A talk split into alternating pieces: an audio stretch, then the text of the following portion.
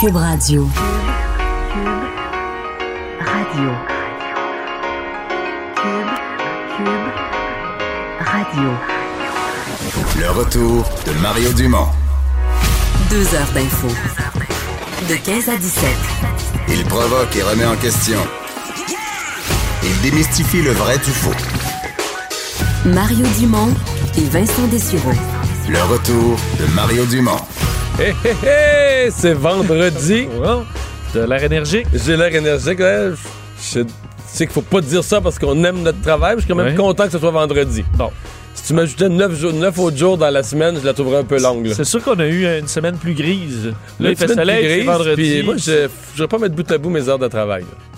Ben, ah, c'est vrai, c'est vrai Ouais. qu'en plus, hier Mercredi. soir, t'écrivais... euh, Ouais, ouais, ouais, t'as- j'ai une bonne semaine. Puis on, est déjà, tu sais, on est déjà, les, les gens, euh, peut-être voient pas ça, mais on est déjà à l'étape de préparer la soirée électorale. Puis on sait pas encore les résultats. On sait pas les résultats qui vont rentrer dans l'ordinateur, mais je veux dire, c'est c'est une soirée qui va durer. En plus, au fédéral, tu sais, à Québec, tous les bureaux de vote finissent en même temps, sauf les îles de la Madeleine finissent une demi-heure avant, mais sinon, tous les bureaux de vote finissent en même temps. Mais au fédéral, la soirée, t'as les provinces de l'Atlantique qui, le bureau de vote ferme vers 7 heures. Fait que là, t'as les résultats dans 32 comtés en début de soirée, Ouais. là, mettons à 7h30, 8h moins quart. Des coins que, évidemment, personne que- qui vous écoute connaisse. Ben, moins, un peu, moins, mais je veux dire, t'as- c'est quand même 32 comtés sur 338. Tu peux pas tirer une conclusion pour l'ensemble du Canada à partir de quatre petites provinces dans, dans l'Atlantique, qui sont même pas, au total, font même pas 10% de tout le Canada. Il faut que tu revises quand même ça un peu. Oui, oui, faut que tu suives ça. Mais ce que je veux dire, c'est que là, après ça, euh, c'est jusqu'à 9h30. Avec les- Ici, au Québec, on vote toujours. On- les bureaux de vote, maintenant, au Québec, ferment à 9h30 le soir. Parce que, tu sais, ils ont créé une zone immense, pour pas, pour comme jumeler les fuseaux horaires.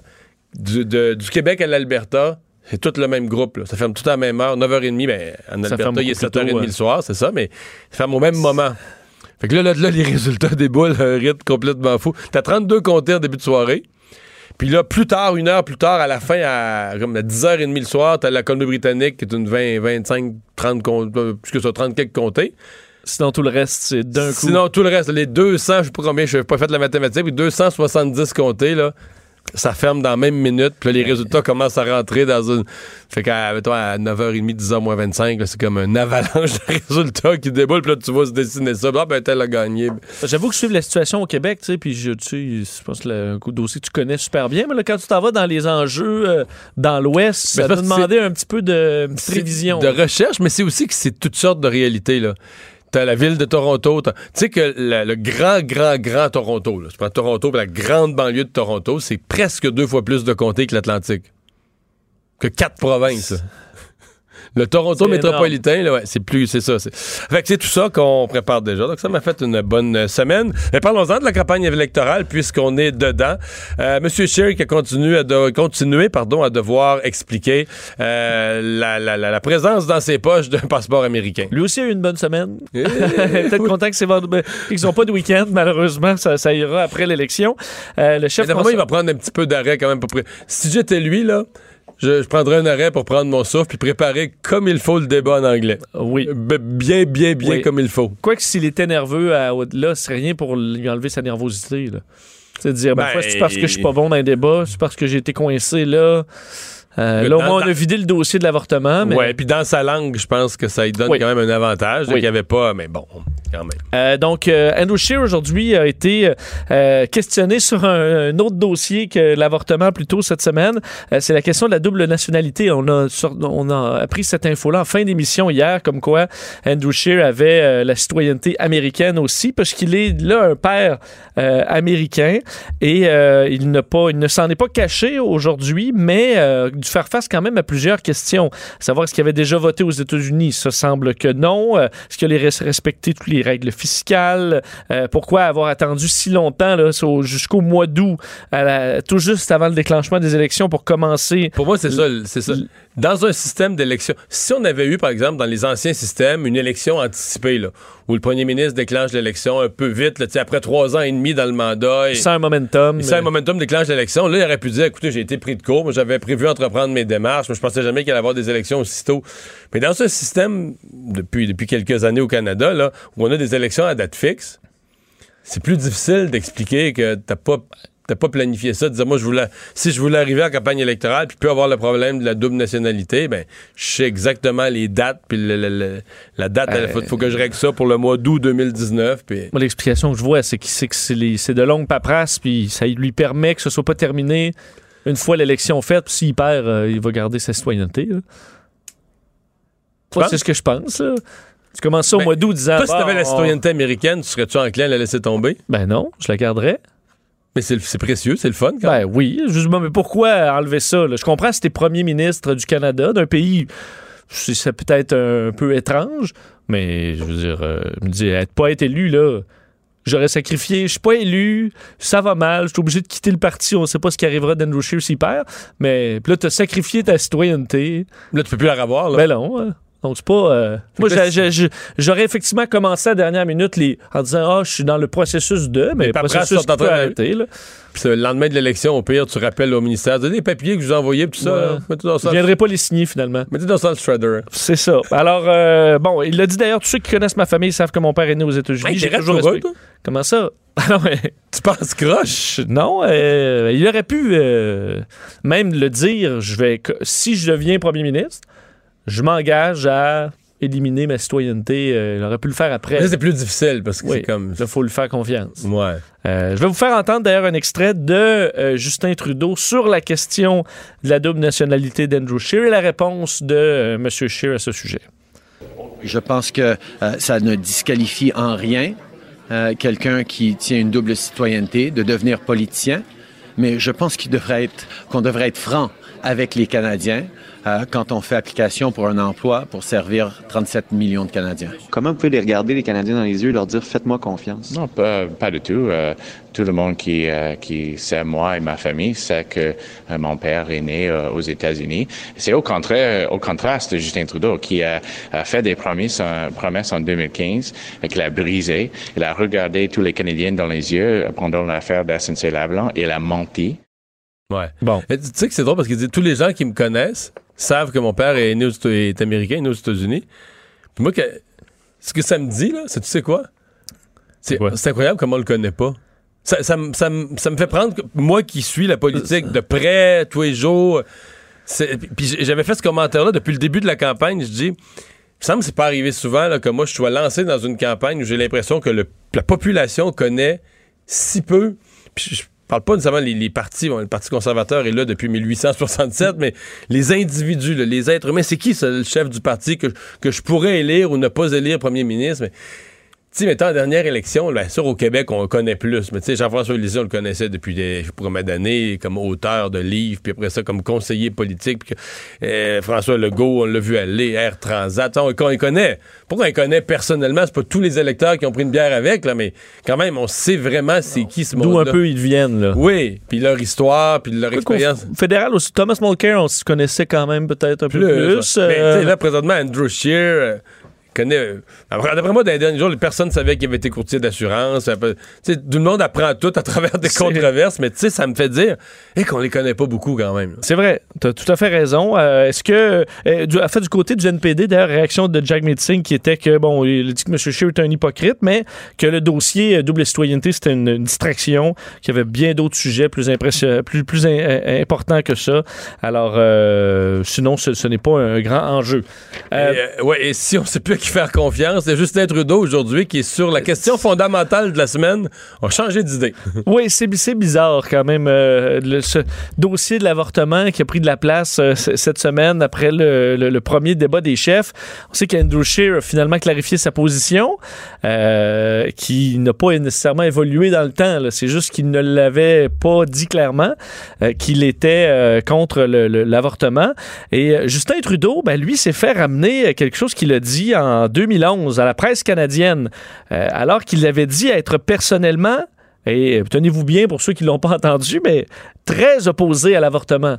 En 2011, pas en Ouais, mais il y a- il- 1997. C'était c'était une longue entrevue où il avait dit qu'il était catholique, exact. que ceux qui l'accusaient de pas être bien pratiquant, là, il prenait très mal ça parce que lui allait à la messe euh, depuis le temps qu'il allait à la messe avec son père, il était très religieux. C'est un élu conservateur qui avait euh, mis en doute le, le côté euh, de, la, de foi de, de Justin Trudeau. Alors, il en avait mis beaucoup. Il avait dans cette répondu entrevue. énergiquement. Il a répondu énergiquement pour essayer d'atteindre ça, entre autres en parlant de son, euh, son opposition personnelle à l'avortement, mais que pour les femmes, ben, il, il leur laissait faire le choix quand même, mais que lui, personnellement, était contre. En fait, ce qui est exactement la position d'Andrew Scheer ultimement. Aujourd'hui, oui. Aujourd'hui. C'est-à-dire que lui est contre, mais il va pas toucher au droit. Alors, euh, ça, c'était en 2011. Ça fait pas euh, 25 ans.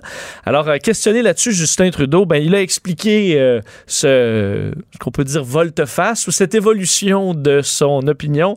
On peut écouter euh, Justin Trudeau. Même en 2011, je disais la vérité que j'étais absolument pro-choix. Mais au fil des années depuis, euh, je me suis rendu compte que euh, il y avait un, élément d'incohérence euh, d'être en tant qu'homme euh, opposé à l'avortement, mais en faveur euh, du choix d'une femme. Et aujourd'hui, je ne suis plus euh, opposé d'aucune façon à l'avortement et je crois profondément encore et toujours à la libre choix d'une femme. Bon. Bon.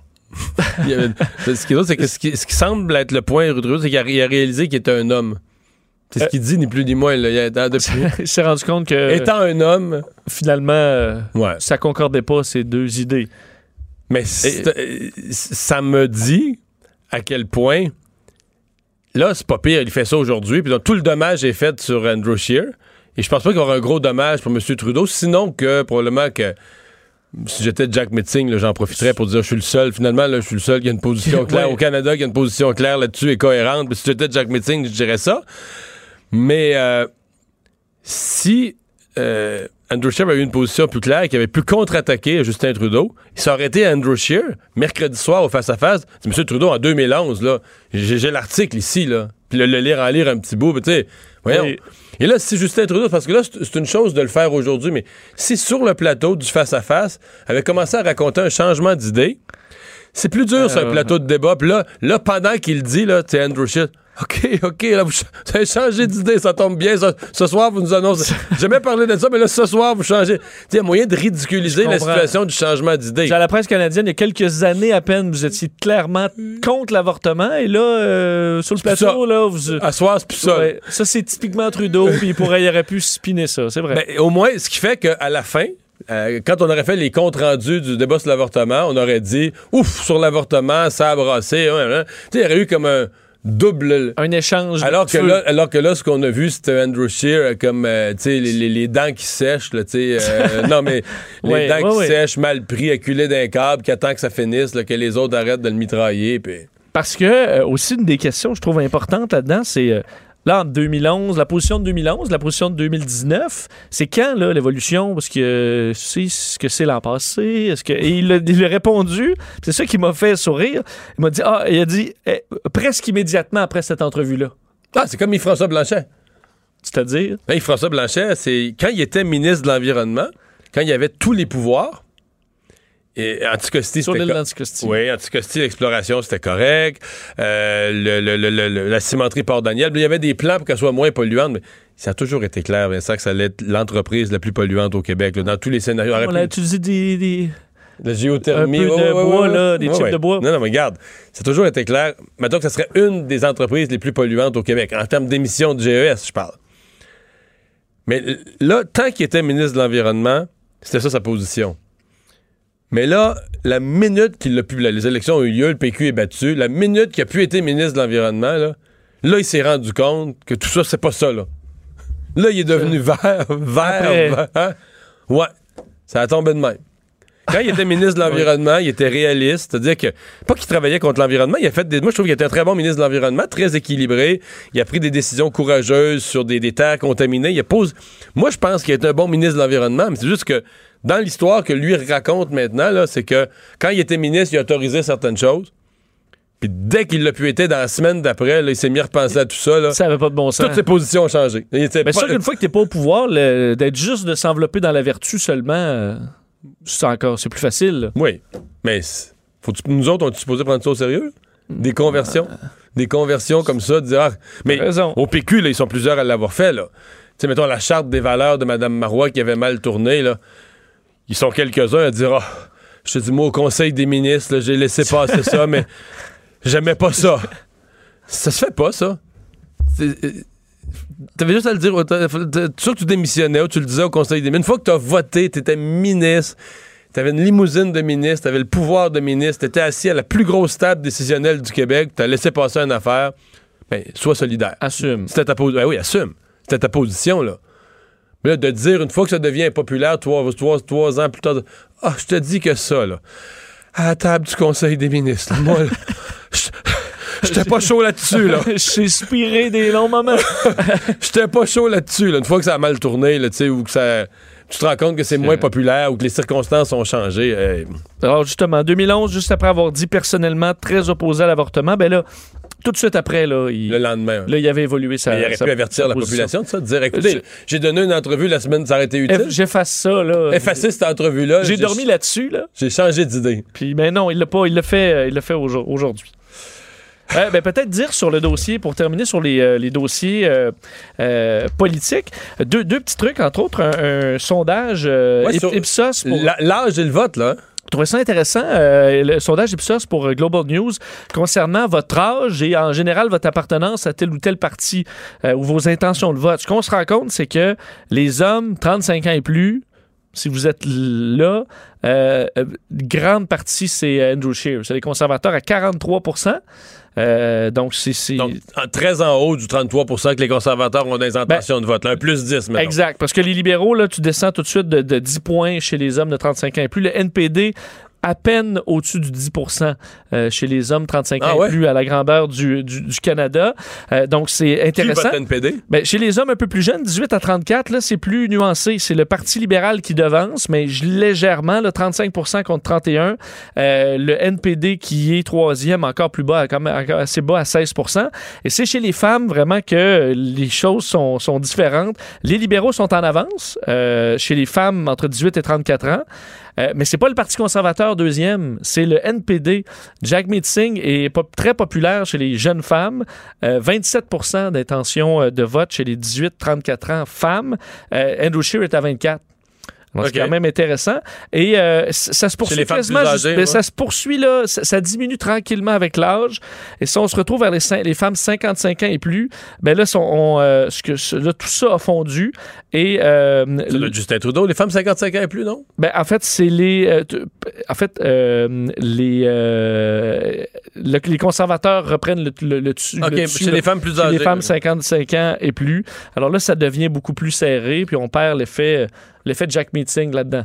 Donc, Jack Meeting, c'est les femmes 18-34 ans qui est. 18-30 médecins, tu peux aller 18-45, plus- mettons, qui Exact. est, qui est nettement surreprésenté. là. Alors, il faut qu'il aille chercher là. D'ailleurs, euh, j'en entendais quand même des femmes qui l'ont trouvé particulièrement charmant au débat. euh, bel homme, même, j'ai entendu Les- plusieurs. sincère, ça, les femmes sont, sont- Puis là, surtout, euh, je vais t'avouer, avec tout ce qui sort, là, tu sais, que il il y, a un potentiel pour Jack Metzing. L'exemple sur le- euh, Trudeau qui change d'idée sur l'avortement, l'autre qui a pas dit pour son double passeport. C'est ça. on- la sincérité, si on la cherche, euh, elle va peut-être aller vers. euh, ben, parce que. Singh, Singh, c'est moins, c'est moins en scie, là. Et parlant de sincérité, Oui. sur le dossier euh, de Justin Trudeau et ses deux avions, Oui. euh, je veux dire qu'un un journaliste de Radio-Canada fait un exercice intéressant concernant euh, la réponse à ça des, des libéraux était ah, ça nous permettra de rencontrer beaucoup plus de Canadiens. Faire là. plus d'événements. Faire plus d'événements. Donc, le fait d'avoir deux avions, euh, on peut couvrir plus large. Bon, on se dit, bon, Trudeau, il se sépare pas en deux, là. donc, en, en quoi c'est peut-être pouvoir. Quand un avion est en train de mettre de l'essence, euh, Trudeau part, je sais pas. Non, c'est parce qu'il y a un avion cargo pour aller amener les, les- les décors, puis les, les équipements, puis ses costumes et ses canaux. Et que nous. les canaux. Tout le rack à costume de l'Opéra de Costume Montréal. et vos canaux. On s'habitue pas. une, une autre fois? Euh, Une dernière fois? Costume et vos canaux. Bon. Alors, on se dit, bon, est-ce que ça facilite vraiment ça? Ils ont fait le- l'exercice pour aller voir combien d'événements les partis ont fait. C'est aussi simple que ça, avec les avions et, et dans le cas de Mme May, en train, parce qu'elle fait une, une campagne en train. Euh, et finalement, euh, ben, ça marche pas, le principe des deux avions, Mario? Ben non. Non, ça, c'est- c'est- c'est un- ça, ça prouve être un insuccès. Les libéraux ont participé à 46 événements depuis euh, le début de la campagne électorale, avec deux avions dans le but là, de faire plein de stops. Les conservateurs, avec un seul, 57. Oh. Le NPD. Le NPD, 56. Même Mme May est pas loin, elle a 39 événements en train. Avec un train. avec un train, euh, alors que le Parti libéral, en fait, se retrouve troisième, même pas loin des, des Verts, avec 46 événements.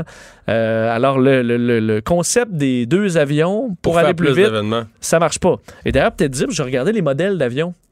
Je, suis peut-être le seul qui Oui, m'intéresse à ça. seul, là, t'es le seul qui s'intéresse à ça, Je mais dire- quand même. Je veux dire que le deuxième avion de Le Trudeau, cargo, celui qu'on peut qualifier de superflu selon certains, euh, c'est un avion de la compagnie Nolinor, excellente compagnie qui travaille dans le Nord, mais c'est des 737-200, c'est les plus vieux 737 qui se fait, qu'on utilise presque uniquement au Canada pour une raison euh, bien précise, c'est que les vieux moteurs de vieux 737 sont plus petits en taille et ça permet sur des pistes en gravelle dans le Nord de ne pas euh, euh, ingurgiter de la garnotte. C'est la seule raison pourquoi euh, les compagnies comme Nolinor ou, euh, utilisent ces, Parce ces- se pose sur des, pistes non asphaltées. Exact. C'est la seule raison. Il n'y a pas d'autre raison. Euh, le problème, c'est que ces vieux moteurs-là, c'est ce qui se fait de pire à peu près en pollution.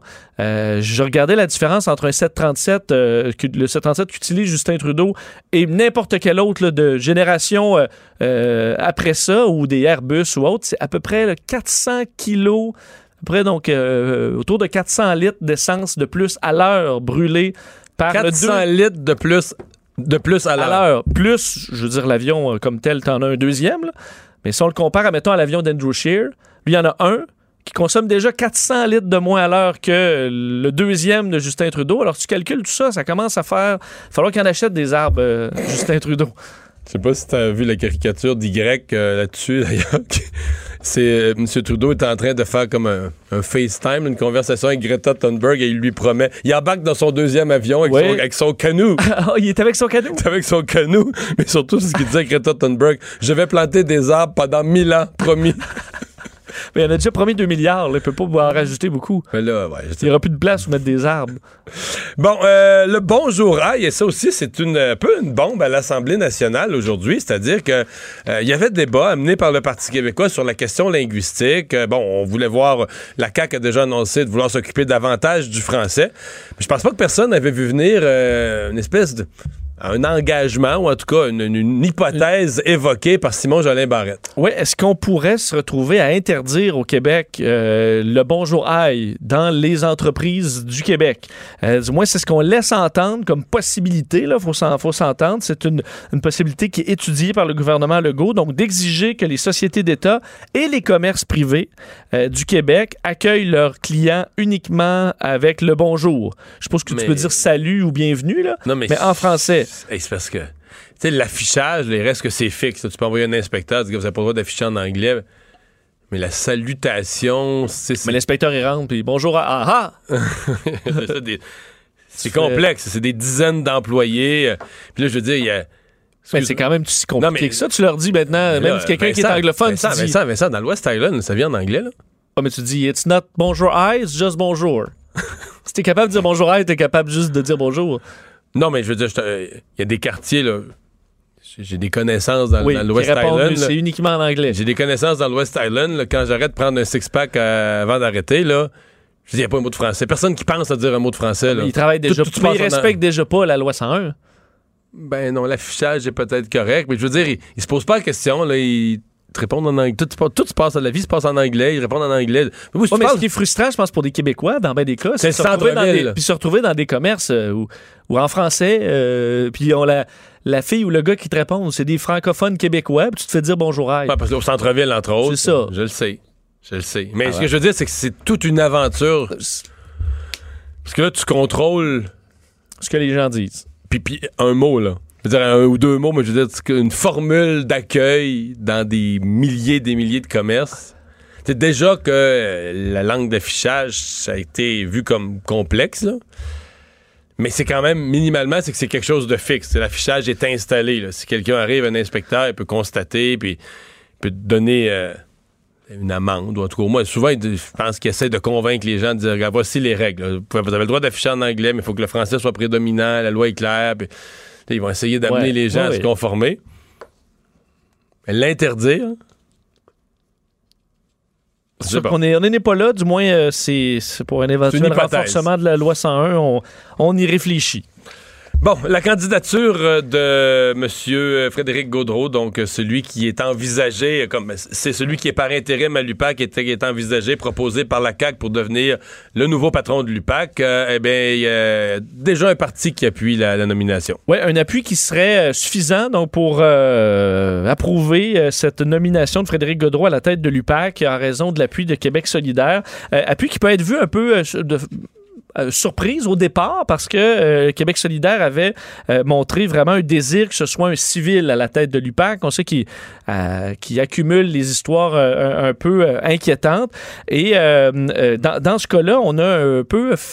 on a été convaincu par la candidature présentée par, par la CAQ, de, en fait, du, gouvernement caquiste, en disant que on, s'est montré ouvert, non seulement chez Geneviève Guilbeault, de présenter toutes les candidatures possibles aux, aux partis d'opposition. Alors ça, on a vu ça d'un bon œil du côté de Québec solidaire, disant qu'on avait été assez ouvert, on avait fait signer une entente de confidentialité pour pouvoir examiner les éléments et tout ça. Et concernant vraiment Frédéric Godreau, ben, y certaines, certains éléments ont impressionné Québec solidaire, entre autres le fait que lui-même, il est pour la présence de civils euh, à l'UPAC. Ce que Québec solidaire voulait. Eux auraient voulu un- un premier dirigeant qui soit un civil, mais là, ils ont aimé le fait que lui est prêt à, quand même à, leur fa- à faire une place à des non-policiers. Exact. dans Alors que certains chez les policiers sont très rébarbatifs à ça, là, dire on veut pas de civil, puis embarquez pas là-dedans, alors que Frédéric Godreau est plutôt pour. Alors ça, ça a été bien vu par entre autres le député Alexandre euh, Leduc, député de Québec solidaire.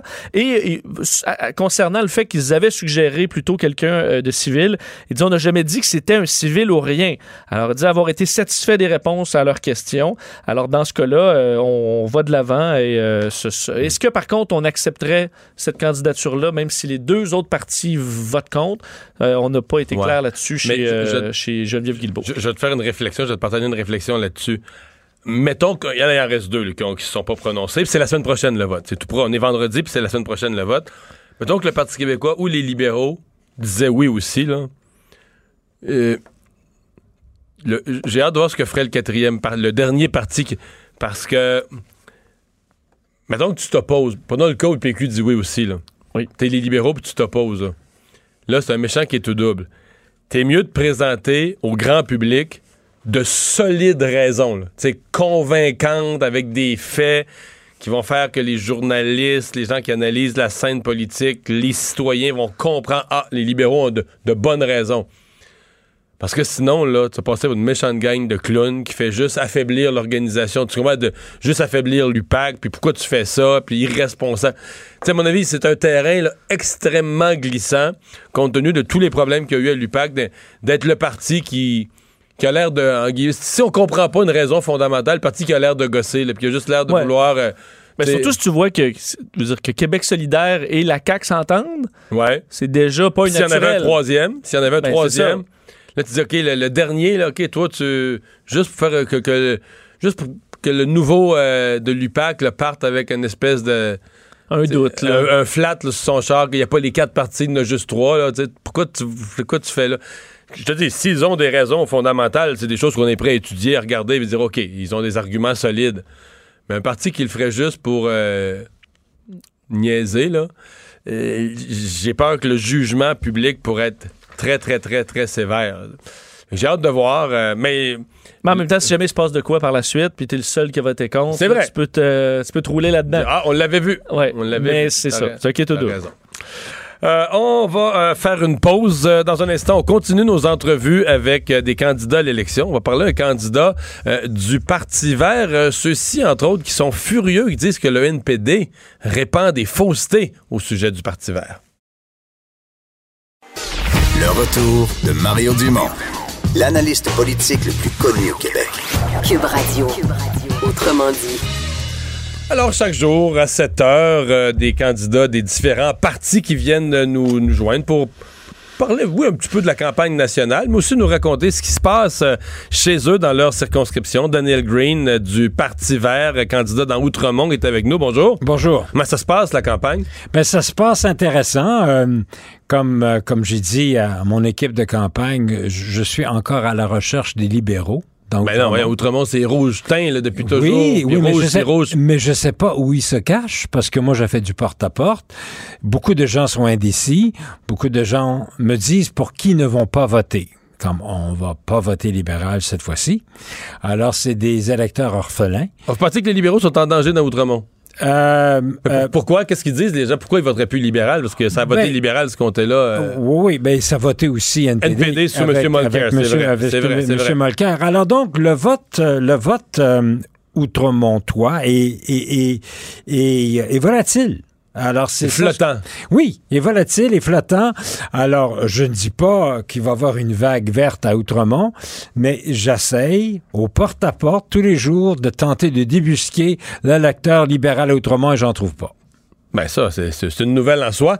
Euh, c'est quoi vo- votre message aux gens? Parce que c'est quand même spécial, le, le Parti vert, d'être d'une cause. Souvent, les électeurs, on dit, bon, on dit, il y a 16 des électeurs pour qui l'environnement, c'est la cause numéro un. Oui. Mais il y a tous les autres qui ont d'autres priorités, que ce soit l'économie, la famille, euh, le- leur budget. euh. Oui, oui, et, et on, et on- et on écoute et on tente de répondre euh, aux préoccupations de nos électeurs. Euh, moi, quand j'ai un, un jeune étudiant devant moi, je dis qu'au Parti vert, on, on veut mettre un plafond sur la dette étudiante. On dit que moi, quand je suis allé à l'université, ça m'a coûté comme 35 dollars le cours. Euh, et eux, ils s'endettent, ils s'endettent, ils s'endettent. Euh, alors qu'ils sortent, ils commencent leur vie avec des dettes. Euh, C'était pas mon cas. Alors donc, euh, on essaye d'aider. On parle d'assurance médicaments. On pense que l'assurance médicaments devrait faire partie de l'université, de l'universalité des soins En santé, Euh, en santé. Alors, on sait que on a, on, on- on a maintenant, on traite beaucoup de nos bobos avec avec la pharmacie. Alors donc, les soins de santé devraient s'étendre aux, aux, aux, aux, euh, aux mé- aux médicaments. Alors Ouais. donc, on a une offre globale. On a, on n'est pas seulement le, le parti vert vert, mais aussi on est le parti vert économie, parti vert santé, euh, parti vert euh, euh, énergie. Ouais. Avec l'assurance médicaments, vous, vous m'ouvrez un peu une porte pour ma prochaine question. C'est la comparaison avec le NPD. Puis ma question va être double parce que il y a quand même beaucoup de points communs. Assurance médicaments, exemple, c'est dans les deux programmes. Puis c'est pas, pas la seule affaire qui est dans les, les- Donc des parallèles entre le NPD et le Parti vert. Oui. Pourquoi plus Pourquoi vous, vous allez me dire qu'il faut plus voter pour le Parti vert que pour le NPD, de un? Et de deux, est-ce que ça joue dur entre les deux partis? Je voyais Mme May là, dans les journaux, surtout plus au Canada anglais qu'ici, mais qui se plaint que le, le- le NPD euh, répand des saloperies ou des Oui. faussetés à sujet du Parti vert. Oui, ce n'est, on, on, on, on peut pas dire que que qu'il y a l'amour entre les deux partis euh, et ça m'étonne. Pourtant, ça devrait quand on a tant Oui. de points communs. Ap- Après, euh, absolument. Non seulement ça, c'est que lors de l'élection de Jagmeet Singh, euh, Jagmeet Singh, on n'a pas présenté de candidat ni de candidate contre lui. Donc, vous avez favorisé son, son élection en Colombie-Britannique. Absolument. C'est vrai qu'un candidat vert qui serait allé chercher 8-10 aurait pu compromettre son élection. Eh, eh, juste. effectivement. Et, et la logique, ça s'appelle la courtoisie du leader. On pensait que la place de M. Singh était au Parlement du du Canada pour représenter son parti. En passant, euh, euh, euh, Stéphane Dion a fait la même courtoisie à Elizabeth May quand elle s'est présentée à Halifax. Elle n'a pas gagné, évidemment, c'était M. McKay qui a gagné, mais ça fait rien. Donc, il y a cette courtoisie en politique qu'on qu'on aurait pu s'imaginer. aurait Donc là, vous mettez la table pour me dire il n'y a pas de réciprocité là, de. Jack Metzing sur la courtoisie. Exactement. Alors donc, euh, euh, d'envoyer des, des idées que Elisabeth est pro-pipeline quand elle s'est faite arrêter par la GRC en train d'occuper un pipeline Kinder Morgan ce printemps. Euh, et le juge lui a donné une grosse amende de 5 000 dollars et lui a dit vous êtes avocate, vous devez pas euh, faire de la désobéissance civile par rapport à, à un juge qui vous ordonne de faire quelque chose. Alors il va avoir un coût euh, professionnel et, et, et, euh, et financier qu'Elisabeth va devoir payer, mais elle s'assume. Elle s'assume. Elle dit bon, on va faire la politique différente. Si je crois que quelque chose n'est pas juste et si la seule façon de me faire écouter, c'est de faire de la désobéissance civile, elle l'a fait, elle assume. Donc, donc elle l'a fait parce que vous êtes, vous me donnez ça comme preuve qu'elle est anti-pipeline, mais si on l'a présenté comme pro-pipeline, c'est à cause de, de, déclarations ou de positions du Parti vert disant le Canada, une des choses qu'il devrait faire, c'est de ne plus importer de pétrole étr- étranger, essayer Exact. de favoriser notre pétrole au Canada. Moi, ça, me plaît- ça a plutôt tendance à me plaire. Oui. Mais là, vous changez d'idée? Parce que si on veut notre pétrole au Canada, on va quand même pas le faire venir par camion de l'Ouest ou par train. C'est bien plus dangereux qu'un pipeline. Absolument, absolument. Et là, on ne faut- sait plus ce qu'est le Parti vert. Ben, on, on va, on- puis on s'est expliqué. Actuellement, euh, on a des réserves de pétrole encore exploitables au large de euh, Terre-Neuve. Alors, les- Hibernia, entre autres. Hibernia. Alors, actuellement, 86 d'Hibernia est exporté vers l'Europe. Alors, pourquoi pas rapatrier le pétrole canadien exploité au Canada pour nourrir Pour les raffineries? Canada. pour nourrir les, trois raffineries de l'Est. Alors, c'est c'est logique dans un plan de gestion des, des, des intrants et des sortants de notre énergie. Donc, on est moins dépendant du pétrole étranger. On gère nos réserves pétrolières nous-mêmes et, coïncidence par coïncidence, les réserves restantes dans Hibernia sont autour de 10 ans et notre plan, c'est de sortir du pétrole au Canada dans 10 ans. Alors, ça fonctionne très bien. C'est pas réaliste, ça, là, 10 ans. Euh, on se demande comment réussir dans, dans 31 ans pour 2050. Mais là, dans 10 Non, ans. mais dans 31-50, on parle de, de, de, de, net carbone zéro. Là. On va même encore plus loin que d'arrêter d'user du pétrole. Alors, on parle vraiment de mettre un cap sur nos émissions de méthane de, de, de nos sites d'enfouissement. On parle de planter énormément d'arbres. On parle d'intervenir au niveau des cimenteries euh, qui, même s'ils utilisent moins de pétrole, vont quand même émettre beaucoup de CO2 de par la formation du ciment. Alors, on va beaucoup plus loin. Alors, donc, 2050, c'est pas de pétrole, plus encore plus loin. Mais 2030, oui, c'est une cible ambitieuse. Oui, on pousse la note. Oui, on va plus loin que les autres. Mais si le Parti vert ne le fait pas, qui va le faire? Mais si c'est pas réaliste. euh, Euh, euh, c'est, c'est, on va voir si c'est pas aussi réaliste que ça.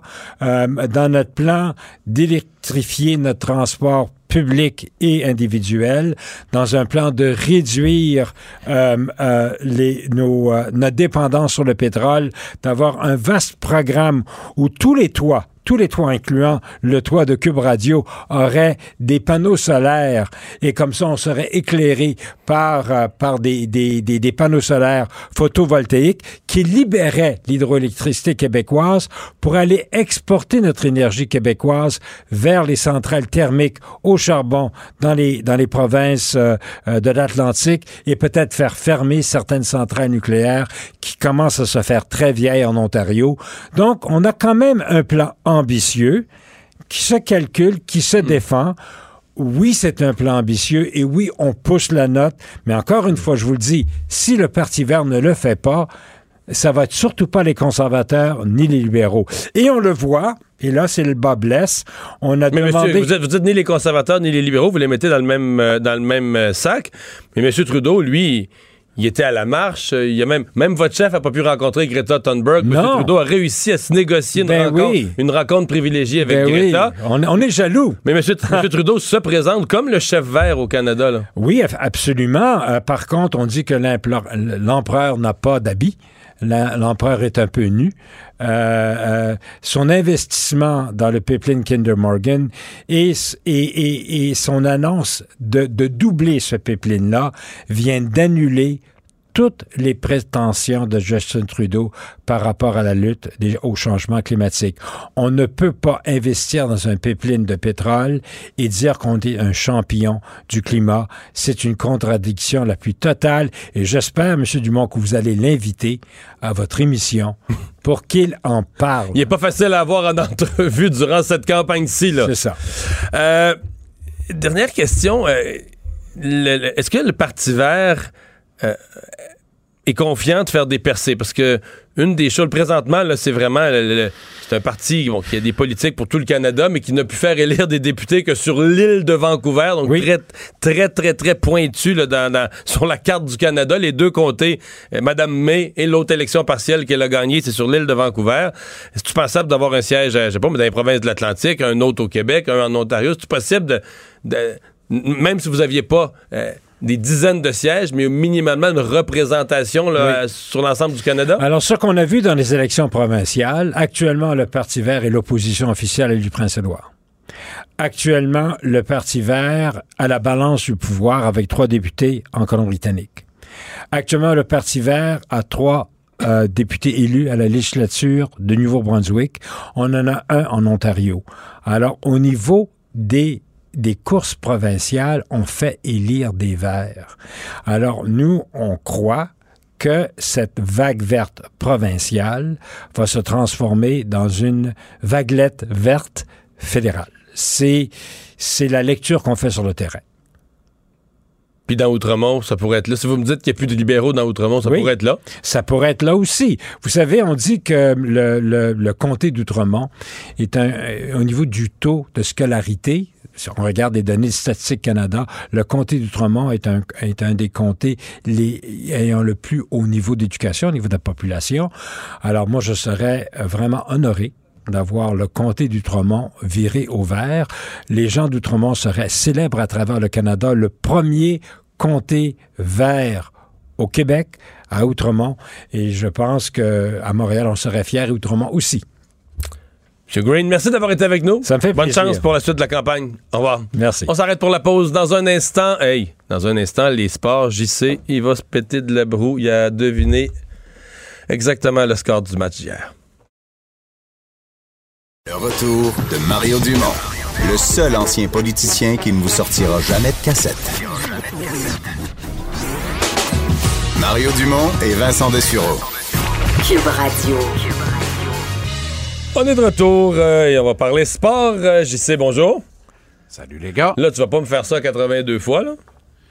On va essayer. C'est plate, c'est plate de regarder le hockey quand on sait le score avant que ça commence. Là. Hier, Ah tu oui, me sens finir effectivement, mais- 4-3 en mais- prolongation. Comment t'as eu ça? Comment t'as Ben su oui, ça, ben, là? je- Il faut que j'aide l'économie du Québec. Euh, alors, j'ai aidé les parieurs hier soir, mais écoute, petite rectification, je n'ai pas deviné le score, je l'ai prédit. Oui, Et, oui, euh, je comprends. Et t'en laisses pas passer. non. mais je sais pas, c'était dans l'air. T'avais-tu euh, prédit qu'on aurait quand même un match aussi excitant? Absolument. Oui, c'est ce que j'ai dit. Mais je, je pense t'en avoir parlé cette semaine. Tu sais, le Canadien, à la fin, il va lui en manquer. Il va rater les séries éliminatoires. Il va perdre une large part de matchs cette saison, mais il va être excitant à voir jouer. Hier, ça a Ouais, été un match ouais, ouais, ouais, ouais. enlevant. Ouais, mais Ouais. ça sera pas de même. tout- C'était le premier de la saison. On va se ramasser avec une petite game quelque part, là, un soir, un mardi soir du mois de novembre, qui vont faire 19 lancés, puis ça va finir 1-0. Non, Ça, ça se peut. Ouais, ça, ça c'est pas arriver, impossible. là. Mais mettons, on peut-tu demander à en jouer le trois quarts? On peut-tu demander à en jouer 62 Ouais. comme ça? Mais hier, ils ont joué. T'sais, Hier, ils ont joué. Ils ont joué la, la transition défense-attaque était d'une rapidité déconcertante. Le jeu, en général, dans son ensemble, était d'une rapidité déconcertante. Et euh, Jonathan Drouin, hier, s'est pris en main.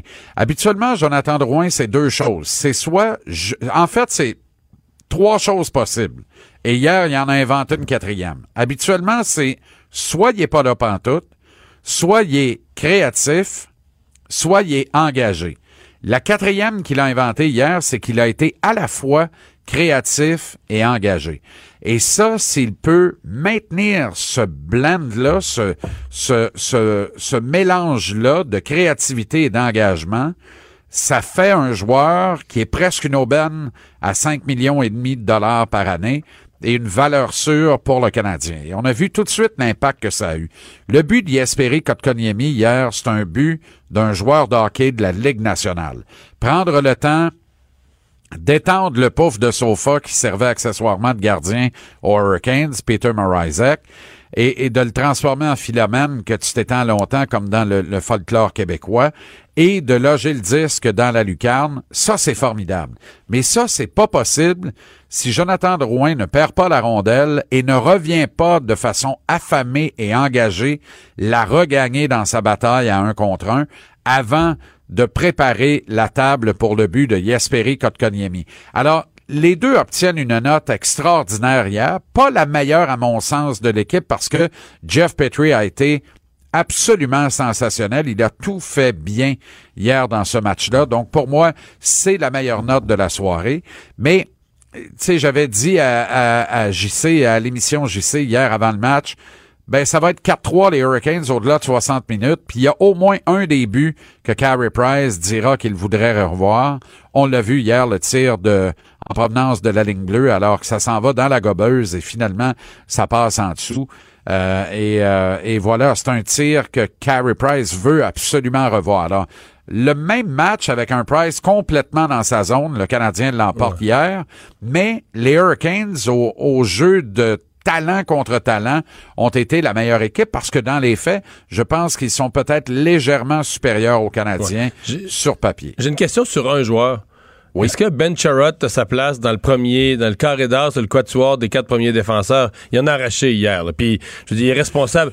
Il est responsable du, du dernier but. Il a essayé de gauler avec Price, puis il a nuit plutôt que de l'aider. Pendant ce temps-là, il surveillait pas l'attaquant. Il a été mal pris. Je trouvais que c'est de loin celui qui en arrachait le plus le Canadien hier. C'est peut-être juste un mauvais match. Il était nerveux parce que c'était le premier, là, mais... Tu trouves, pour moi, euh, moi, je lui ai donné une pas pire note. Je pense que je lui ai Ah, donné ouais. même la note de passage euh, parce que euh, il permet à Petrie de prendre des libertés. Il rend le Canadien meilleur par rapport à l'an dernier parce qu'il est nettement meilleur, à mon sens, que Jordy Ben. Et c'est Ouais, comme si on avait hey, échangé hey, l'un hey, pour l'autre.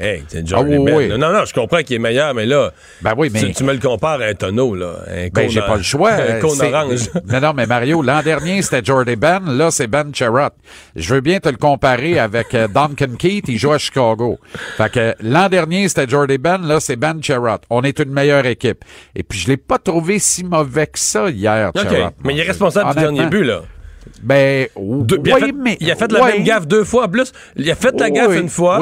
Son Mais a attaquant a lancé à côté du Ouais. but. Il y avait le but Ouais. vide.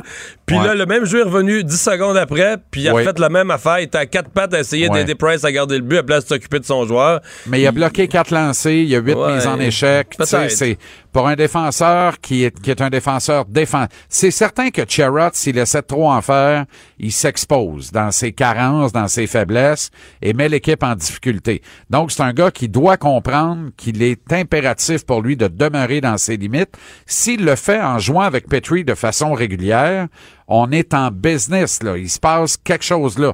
Moi, j'ai été plus inquiété hier, je vais t'avouer, par le jeu de pied de Shea Weber.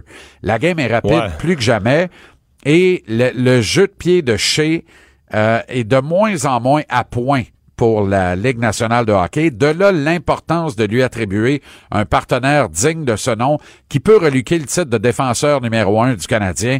Et hier, une maudite chance que Jonathan en a joué une capable. Parce que celui qu'on a cédé en échange, qui ferait très bien la paire avec Weber, c'est-à-dire Mikhail Sergachev, a ramassé trois passes avec le Lightning de Tampa Bay dans le match d'hier. Alors, tu sais, mais bon, euh, c'est fait, c'est fait. Là, c'est Victor Mété qui est là. Et Mété, hier, aurait joué à la place de Brett Kulak, qui pour moi était le pire en défense hier. Kulak, là, honnêtement, je trouve ça difficile, mais on manque de réserve, on manque Ouais. de ressources sur le flanc gauche en défense. Mais c'est parce que ce qui est Fleury a drôle- très bien fait, lui. Ce qui est drôle, c'est qu'on n'a pas 10 défenseurs, là. Ils sont tous pas vraiment bons. Non, non, c'est ça. Tiens, Mais- tu sais, on mais- dit, ah, de la profondeur, là, on sait plus non, quoi faire avec raison. l'autre jour. Mais. T'as raison, mais On la, a à la profondeur, quand bien même t'aurais 80 chars, c'est toutes des Pinto, t'es mieux, t'es mieux d'avoir un char, un Mercedes, puis ça va bien aller. ouais, c'est ça l'affaire. Que 80 Pinto Bon, dans le cours. on mais- a un point, mais- il y a un point inscrit au classement, néanmoins. Voilà, voilà. Donc, on joue pour 500, disait-on dans l'ancien hockey, quand il n'y avait pas trois points de disponibles à la table.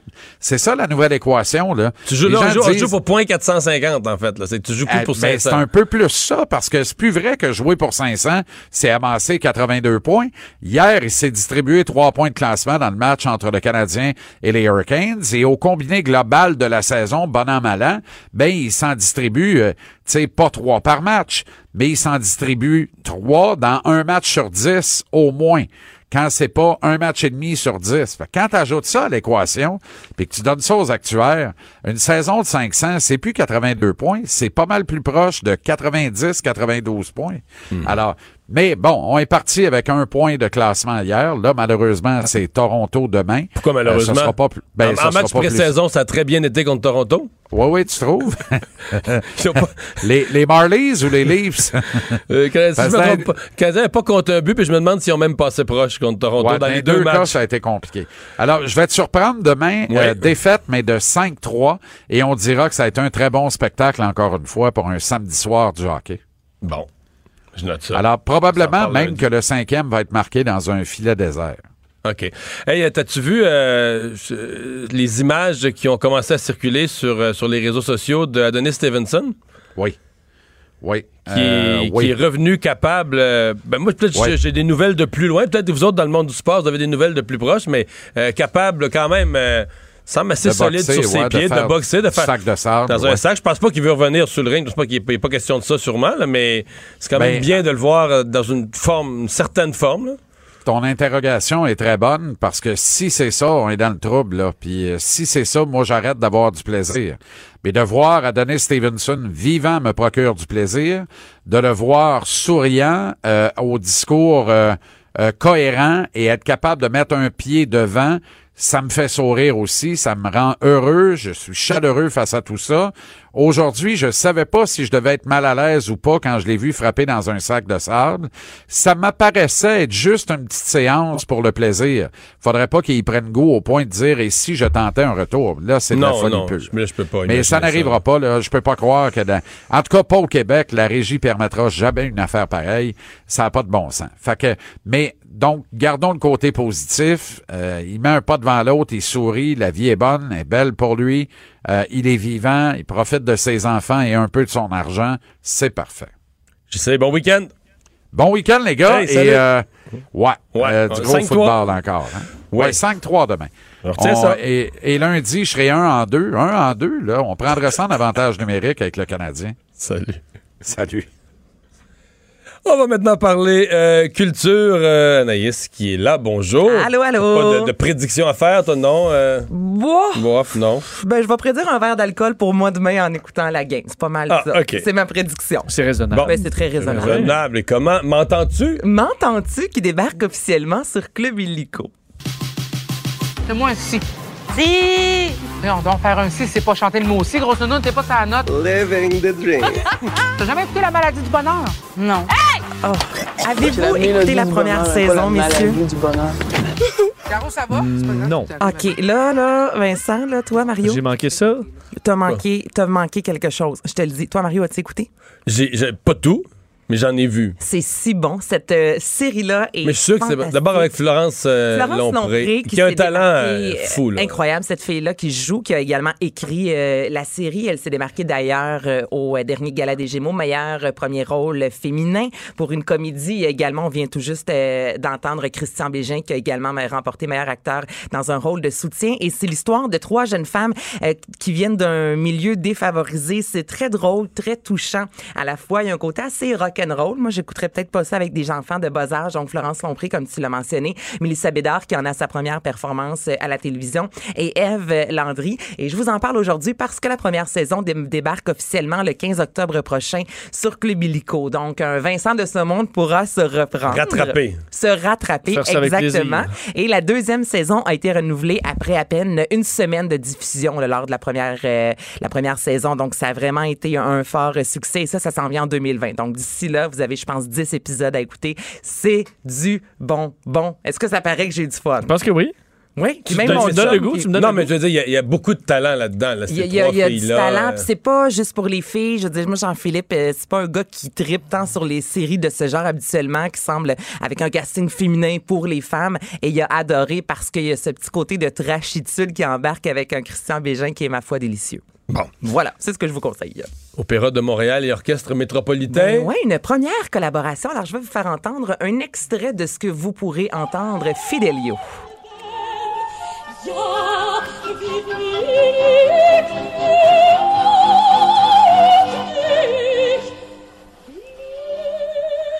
Le, seul, c'est- le seul opéra de Beethoven. Ben oui, c'est ça. si l'opéra de Berlin que vous entendez. euh, T'as reconnu tout ça? Non, mais Fidelio, je connais Ah, pas mal la musique classique. J'ai Ouais, l'air d'un gros épais, mais c'est juste la façon Ben que non, je... juste la façon que je m'habille. je pensais que tu avais juste reconnu à l'air. Non, Ok, ouais, non, ça, je te bon quand je l'ai même. déjà entendu, mais j'ai pas d'oreille. Je l'aurais pas reconnu à l'air. J'aurais su que je sais c'est quoi, mais ça Mais vas-tu voir de l'opéra des fois? Oui, oui, oui, Oui? oui, oui, tout à fait. tout Mais à ça, est-ce que tu vas y aller? Euh, je sais pas, peut-être. Ben, mon Dieu, je te le conseille. Si Ben, conseille-moi là. C'est quand, c'est quand, c'est quand, là? Attends, mais là, si tu connais bien Beethoven, quel âge aura-t-il? Ou aurait-il? Beethoven, euh, 300 D- descends un peu. ans. T'as peu, t'as peu. Beethoven, 1700, 250 ans. Yeah! 250. Bravo, Mario! Hey, une bonne Ah, oui, vraiment. non, mais là, le chiffron, je me suis dit que si c'était 248, tu poserais pas la Non, question. exactement. T'as t'as raison. Donc, pour célébrer le 250e anniversaire de Beethoven, l'Opéra de Montréal et l'Orchestre métropolitain vont pour la première fois travailler de pair pour nous offrir Fidelio, comme tu dis, qui est le seul opéra euh, de Beethoven. Donc, ça va se faire à la Maison symphonique de Montréal à la fin du mois d'octobre. Mais, mais juste aller, pour, pour les gens qui sont jamais allés, là, euh, aller à la maison symphonique, t'es heureux. C'est tellement fantastique. Pour quiconque aime la musique, tu vas voir n'importe quoi. Moi, j'ai vu Juliette Gréco, j'ai vu de la musique classique, j'ai vu l'OSM. C'est- tellement beau, c'est tellement le fun, c'est tellement bien fait, le son est bon. On l'a tous payé en plus? Oui, mais on, l'a payé. Ben oui, mais on est fiers. Non, mais c'est ça, mais je veux dire, on mérite euh, de profiter de l'acoustique quand même. euh, qui est exceptionnel, mais euh, qui s'est fait à grand coup, mais ça vaut la peine d'aller. Payez-vous la visite. Moi, j'ai fait la visite. vrai. Là, c'est pas, là, j'ai pas le montant exact, c'est pas dispendieux, mais tant qu'à être là, c'est spectaculaire aussi lorsqu'on se retrouve, sur scène et, et on voit là la- la- la- à quel point c'est grandiose, ça vaut la peine. C'est comme une trentaine de minutes, donc c'est pas super long. On nous sert un, un verre de vin, on fait la visite, c'est vraiment une belle activité. Nous, on a fait ça trois couples d'amis, puis on a vraiment passé une belle soirée avant d'aller voir justement un concert. Donc tant qu'à le faire, ben allons-y all-in, comme on dit en bon québécois. Très bonne idée. Voilà. Bon. Et finalement, ben oui, le film euh, Joker, au début, j'étais comme un peu étranger au phénomène ou indifférent au phénomène. Là, ça finit par m'intriguer. Ben là, c'est ça. Puis on s'entend que ce film-là arrive euh, avec une grosse controverse, débarque dans les salles avec une grosse controverse. Je vais vous faire entendre un extrait en français pour Alexandre qui me disait faut entendre ça en anglais, mais non, en français parce que nous sommes au Québec. Gotham est à la dérive. Quel lâche a pu faire ça avec un tel sang-froid? Quelqu'un qui se cache derrière un masque. Un masque de clown. euh, et je rappelle que ce film-là a remporté le Lion d'or à la Mestra de Venise. Ça se passe dans le Gotham euh, des années euh, 80, donc c'est vraiment une signature très punk. Je vous dirais, en gros, c'est Joaquin Phoenix qui, selon les dires, va se retrouver aux Oscars, c'est sûr et certain, euh, à ce qu'on euh, raconte. Et c'est un homme qui, de jour, est un clown. De nuit, tente de gagner sa vie comme humoriste. À un certain moment, il se fait littéralement battre dans une rue. Il est humilié par son idole, humilié par sa mère. Donc, c'est le clown qui se transforme en réel le psychopathe. Et là, est-ce que vous êtes un peu au courant de cette fameuse controverse? Mais je veux dire, si je la- elle est un peu compliquée, mais je te dire ce que je comprends, puis tu vas tout corriger. Moi, ce que je comprends, c'est qu'on on a peur de passer le message en se disant il y a tellement de monde dans la société qui sont frustrés, qui sont humiliés, qui vivent l'intimidation, qui, vivent le, en qui marge. vivent le rejet là, en marge de toutes les manières, que si on leur passe le message que c'est comme ça qu'on se venge, ben on, on s'en va vers du trouble. Ben oui, on a pas. En fait, on dit C'est un peu ça? C'est un peu ça, mais on, on pousse encore Plus loin un peu. encore, on oui, pousse plus loin parce qu'en 2012, dans une salle de cinéma, euh, Oui, lors de la à Aurora, en Colorado, exactement, ouais, lorsqu'il y a eu la extrême, diffusion là. de Bat. Oui, mais à l'époque, les médias avaient dit que c'était à cause du Joker qui avait eu cette tuerie-là. Quelques semaines après, les médias sont revenus en disant non, c'est pas vrai, on s'est trompé, c'est pas en raison du Joker, mais le mal était fait. Donc pour plusieurs familles et dans l'imaginaire collectif, les gens se sont dit OK, en raison du Joker qu'il y a eu une tuerie, on parle de plusieurs décès tout de même. Alors c'est la raison pour laquelle là les gens ont si peur, les familles ont écrit une lettre ouverte à Warner Bros entre autres en disant on peut pas concevoir qu'encore une fois vous mettez le Joker de l'avant et dans le film, on déteste le Joker Oui, et en même temps on temps. apprend à l'aimer en quelque sorte. Donc ils trouvent qu'on défend le Et- Joker. Et je sais que sur des certains blogs, euh, réseaux sociaux, euh, ce qu'on appelle des incels, c'est-à-dire des ce qui s'appelle des célibataires involontaires, c'est des gars qui sont célibataires, mettons, à 30 ans, puis c'est la faute aux femmes, c'est la Mhm. faute à tout le monde sauf eux, euh, et qui se craquaient là, en disant que le Joker, il était bien hot parce que lui, il- comme eux, c'est un incompris, puis que finalement, la violence, c'est un peu la solution. Donc, sur certains euh, forums de discussion, ça, ça roulait, là, une espèce de fascination pour ça. ouais. C'est ça qui se passe, c'est tellement que ce week-end, euh, ben, là, ça n'a pas de fin, ça ne peut pas créer des personnages. Ouais, c'est une œuvre de fiction, je te donne tout à fait C'est une raison. œuvre de fiction, mais la tuerie, la, la fusillade fait en sorte que là, les gens Non. sont, sont très craintifs. Et cette semaine, à la première du côté de Los Angeles, il y avait vraiment Mais est-ce que tu l'as vu? beaucoup de sécurité. Non, je vais y aller en fin de Je vais essayer d'y aller en fin de semaine. Avec l'enfant, c'est plus euh, difficile. Puis je pense pas que c'est un film que j'ai nécessairement. Le goût d'amener, là? Oui, parce que et je vous rappelle que c'est 17 ans. euh, ben, aux États-Unis, c'est en bas de 17 ans, on peut pas. Au Québec, c'est 16 ans et plus. Et juste pour finir, vous montrer à quel point, justement, euh, certains euh, craignent. Aux États, à Los Angeles, on a vraiment augmenté la sécurité. Et il y a une qui a été dans de nombreux euh, cinémas où on demande d'avoir une présence élevée justement au niveau euh, de la sécurité. On demande aux gens à la vigilance de signaler toute situation inhabituelle. Et certains théâtres ont même interdit les gens de se costumer en Joker parce qu'on sait que dans des premières comme ça, à la Star Wars de ce monde, des fois les gens vont être portés à se déguiser, mais là on n'a pas le droit de se déguiser en Joker. Et si ce film-là remporte plus de 80 millions ce week-end au box-office, ce sera le film le plus rentable de l'histoire ayant sorti au mois d'octobre.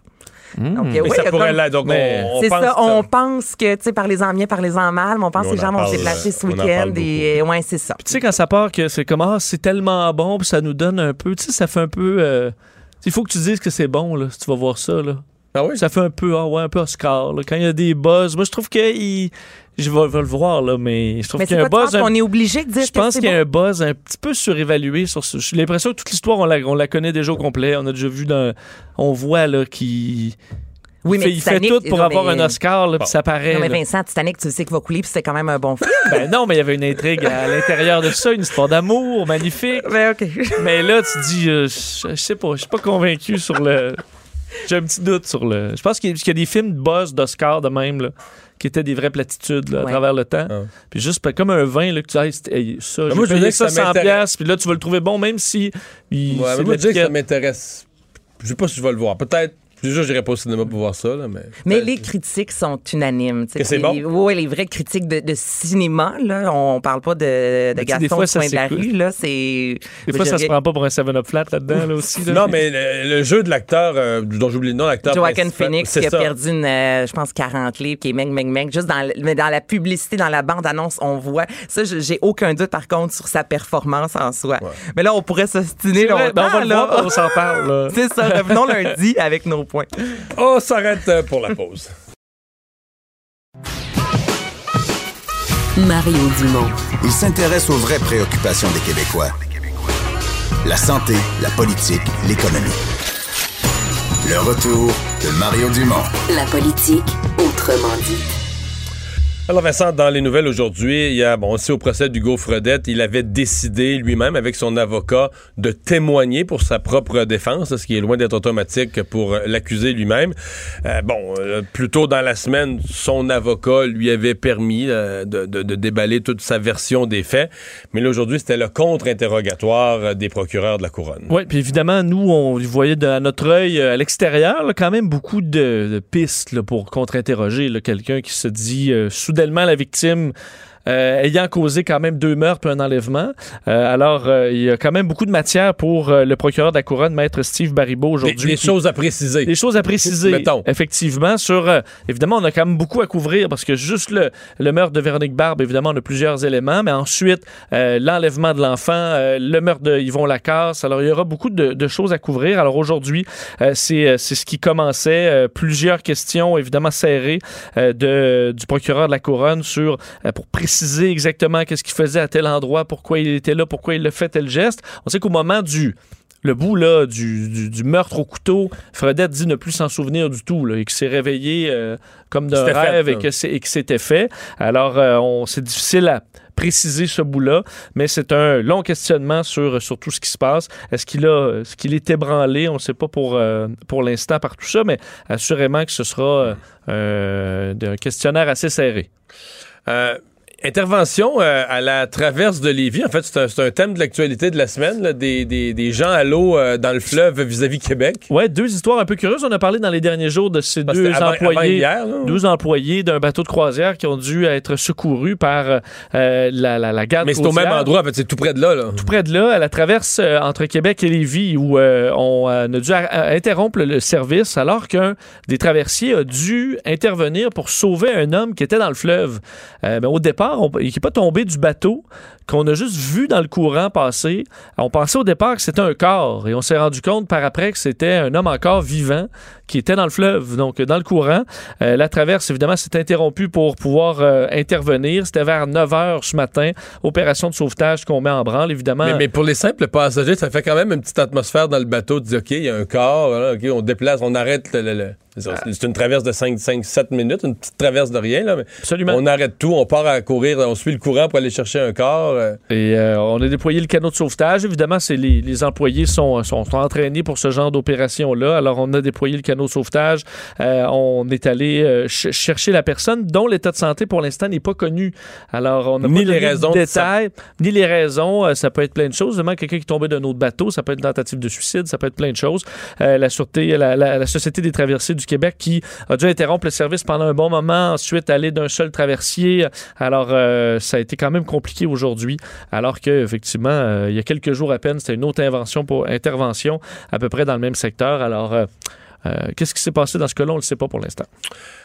Un, recours devant les tribunaux euh, assez particulier, celui-là, donc ce qu'on appelle une action collective euh, contre un jeu.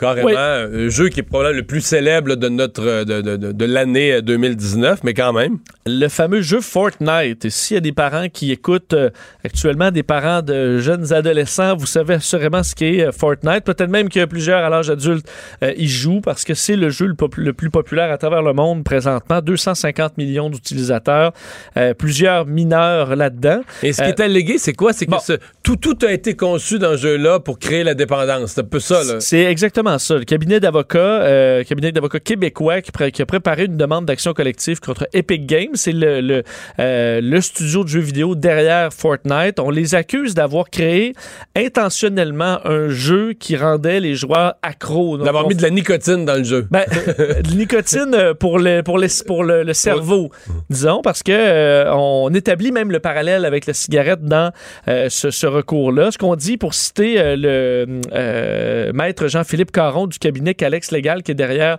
euh, cette, euh, ce- cette cause, en entrevue ce matin à LCN, disait le jeu a été développé par une équipe de psychologues et d'autres personnes spécialisées justement pour maintenir le focus du joueur en tout temps dans le jeu. Alors, ce que ça implique, c'est des tactiques, entre autres, de machine à sous. faut dire que c'est pas nouveau. On voit ça même sur nos euh, sur Facebook. Je veux dire, si ça allume rouge dès qu'il y a une notification, qu'il y a des lumières, qu'il y a des trucs qui pop, il y a des... c'est tout fait pour stimuler l'esprit, nous donner une petite dose de dopamine. Et c'est ce qui fait après que... ça, de garder accroché parce qu'il y a toujours quelque chose à faire, une récompense qui, qui te pend au bout du nez, que si tu le fais pas, tu vas perdre quelque chose. Exact. C'est pour ça qu'on se ramasse à vérifier notre cellulaire à tous les cinq minutes. C'est qu'il y a quelque chose qui, qui, qui a popé, euh, une surprise. Là, ça peut toujours nous amener, ça peut être n'importe quoi. Euh, alors, c'est un peu ça, des programmes de récompense qui amènent la personne à toujours vouloir y retourner. Toutes sortes de, de, de tactiques qu'on voit dans les machines à sous pour s'assurer de la dépendance des utilisateurs. Alors, c'est ce qu'on fait. Et comme dommage, parce qu'évidemment, il faut prouver à la Cour supérieure qu'il y a un dommage quelque part, ben, on parle entre autres de problèmes de cyberdépendance chez plusieurs jeunes. Là-dessus, on cite euh, des thérapies en cours au Québec pour régler ça et aussi plusieurs cas de divorce. Euh, Alors, euh, j'en connais dans mon entourage des blondes, excès- je dis pas qu'il n'y a pas de blondes qui ou de femmes qui jouent à des jeux vidéo. Ce que j'ai dans mon entourage, c'est beaucoup de blondes excédées, là. Par, De Fortnite. euh, le, le chum qui, dès qu'il y a un moment. euh, puis là, la- une fois que la game est commencée, ben, il faut que tu finisses. C'est quoi, c'est- c'est 30 minutes, ça? Ben, en fait, ça dépend. parce que le, le- c'est le dernier survivant. Alors, ça peut durer, ça, tu peux mourir après 30 secondes ou tu peux mourir après euh, 40 minutes. Mais si ça va bien puis tu fais partie des 3-4 derniers. Ben là, tu veux pas arrêter? C'est pour ça, là, là, là, là, t'as crié, elle vient souper. Ben là, là, on est juste quatre, puis euh, attends encore un peu. Là, ça finit plus. C'est pour ça que c'est difficile aussi pour des parents de dire aux enfants, arrêtez là, déplugue, parce que c'est pas un jeu que tu peux nécessairement arrêter. Fait que si quand ça- tu veux. si t'arrêtes, c'est que t'abandonnes puis tu, tu perds volontairement. Alors que tu aurais peut-être gagné. Alors, c'est compliqué. Puis effectivement, il y a des stimuli là-dedans, des Mais cadeaux. mettons, des- euh, mais une partie, mettons, quand, tu gagnes, là, la partie totale du gagnant, tu- mettons le gagnant ou les deux derniers, là, oui. ça dure, ça peut, ça peut peut-être une trentaine, quarantaine de minutes. c'est quand même un peu, Mais a- être long, là. Mais des fois, ça, maintenant, il y a plein d'options en équipe de 4, en solo, hein, donc ça varie le temps. Tu as des, de- des trucs express aussi. Mais euh, alors, est-ce qu'il y a une matière là-dedans? euh, c'est sûr que là où il y a une matière, c'est qu'ils ont énormément d'argent Epic Games. Euh, ils ont généré l'an dernier 2,4 milliards. C'est un, Ah, c'est un jeu qui est gratuit. Alors, ils ont fait juste ça en vendant des, un petit costume. euh, euh, ton fusil va être rose au lieu d'être euh, couleur fusil. ils vendent ça à coût de 2-3 dollars. Et ça génère, ça a généré 2,4 milliards l'an dernier. Alors, évidemment, si ça marche au Québec, il y en a probablement d'autres cas comme ça un peu partout à travers le monde. Ouais. Finalement, il y a le, restaurateur propriétaire de bar, Peter Sergakis, qui euh, se plaint euh, de, de- de- de mesures qu'on impose en termes de santé et sécurité au travail qui lui paraissent exagérées. Oui, une histoire un peu particulière. La CNSST, donc, qui oblige euh, un des commerces, Peter Shogakis, qu'on connaît bien, là, qui a plusieurs restaurants, bars, un, un peu partout. Lui, un inspecteur de la Commission des normes de l'équité de la santé et de la sécurité du travail, a imposé en nous, à la brasserie Le Manoir, qui appartient à Peter Shogakis, que tous les employés qui entrent, donc, euh, qui, euh, qui manipulent des couteaux dans la cuisine, doivent porter des souliers à cap d'acier. Le problème, c'est qu'entre autres, au niveau des serveurs-serveuses, euh, ils vont souvent entrer pour couper des limes, pour faire un. Alors, ça implique qu'à peu près tout le staff de, du restaurant doit avoir fourni des bottes à cap d'acier.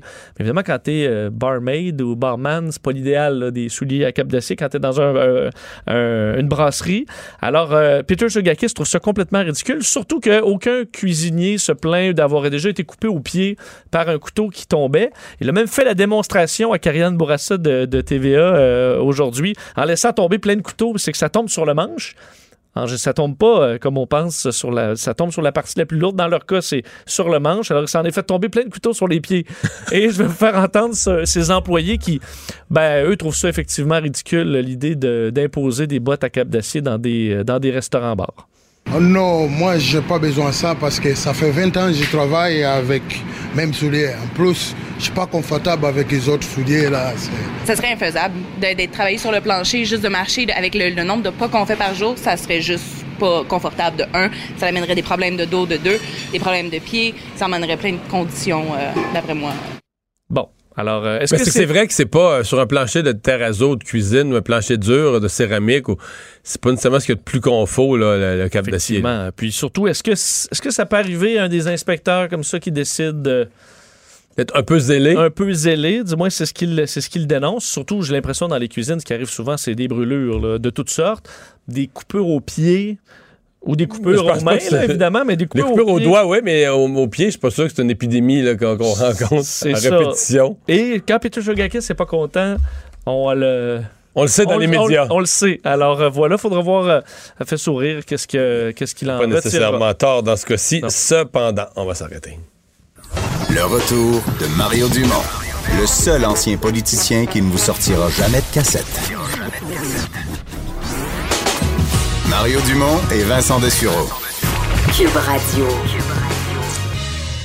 Plus tôt dans la semaine, il y a une manchette qui avait quand même soulevé des questions. C'est euh, l'idée, on en a parlé ici à l'émission d'ailleurs, Vincent, là, de, de- de couper des arbres pour euh, euh, réduire les émissions de gaz à effet de serre. Bon, évidemment, l'idée de couper des arbres, puis au Québec, on a eu Richard Desjardins et autres euh, défenseurs de l'environnement qui ont dit faut pas couper des arbres, faut pas couper des arbres.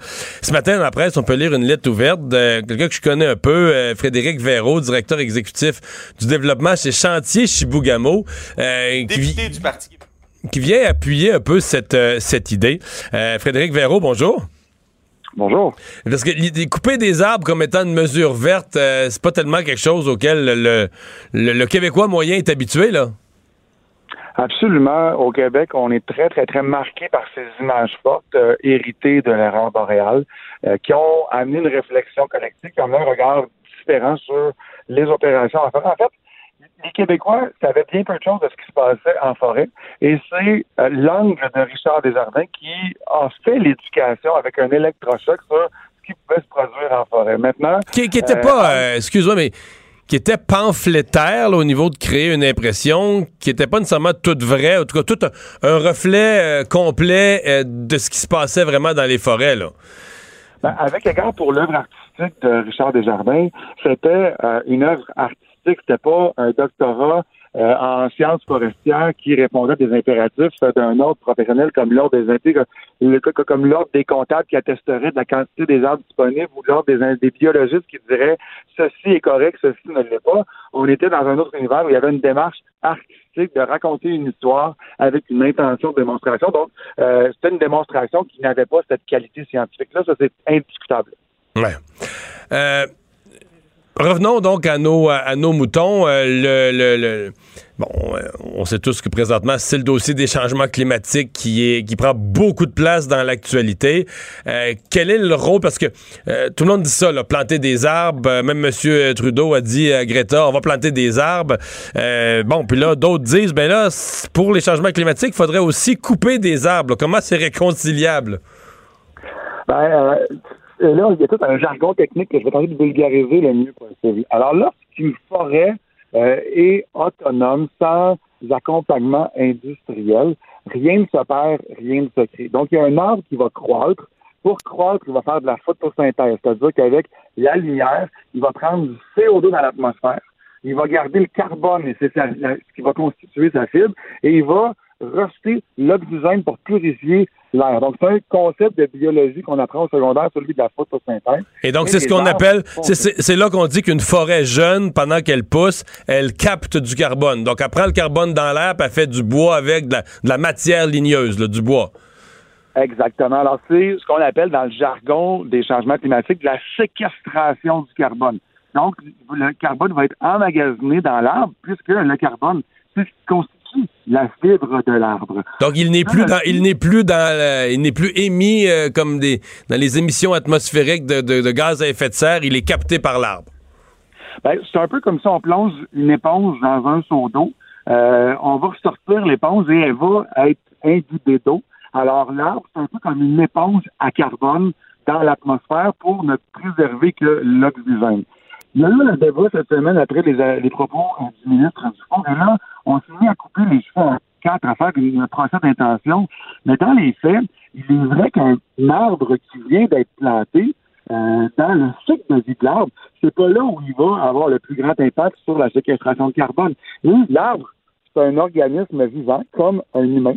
Alors, de la même manière qu'un un bébé qui a six mois, après une petite cuillerée de céréales, il va être rassasié. Mais un ado en pleine croissance, ça va prendre deux, trois filets mignons, euh, puis des spaghettis pour le combler. Ben, l'arbre qui va être en pleine croissance, et dans le cycle euh, de croissance d'un arbre avec les sortes au Québec et le climat du Québec, ça se fait sur du long terme. Donc, au bout de 20, 25, 30, 40 ans, c'est là où l'arbre va être le plus productif pour prendre du carbone.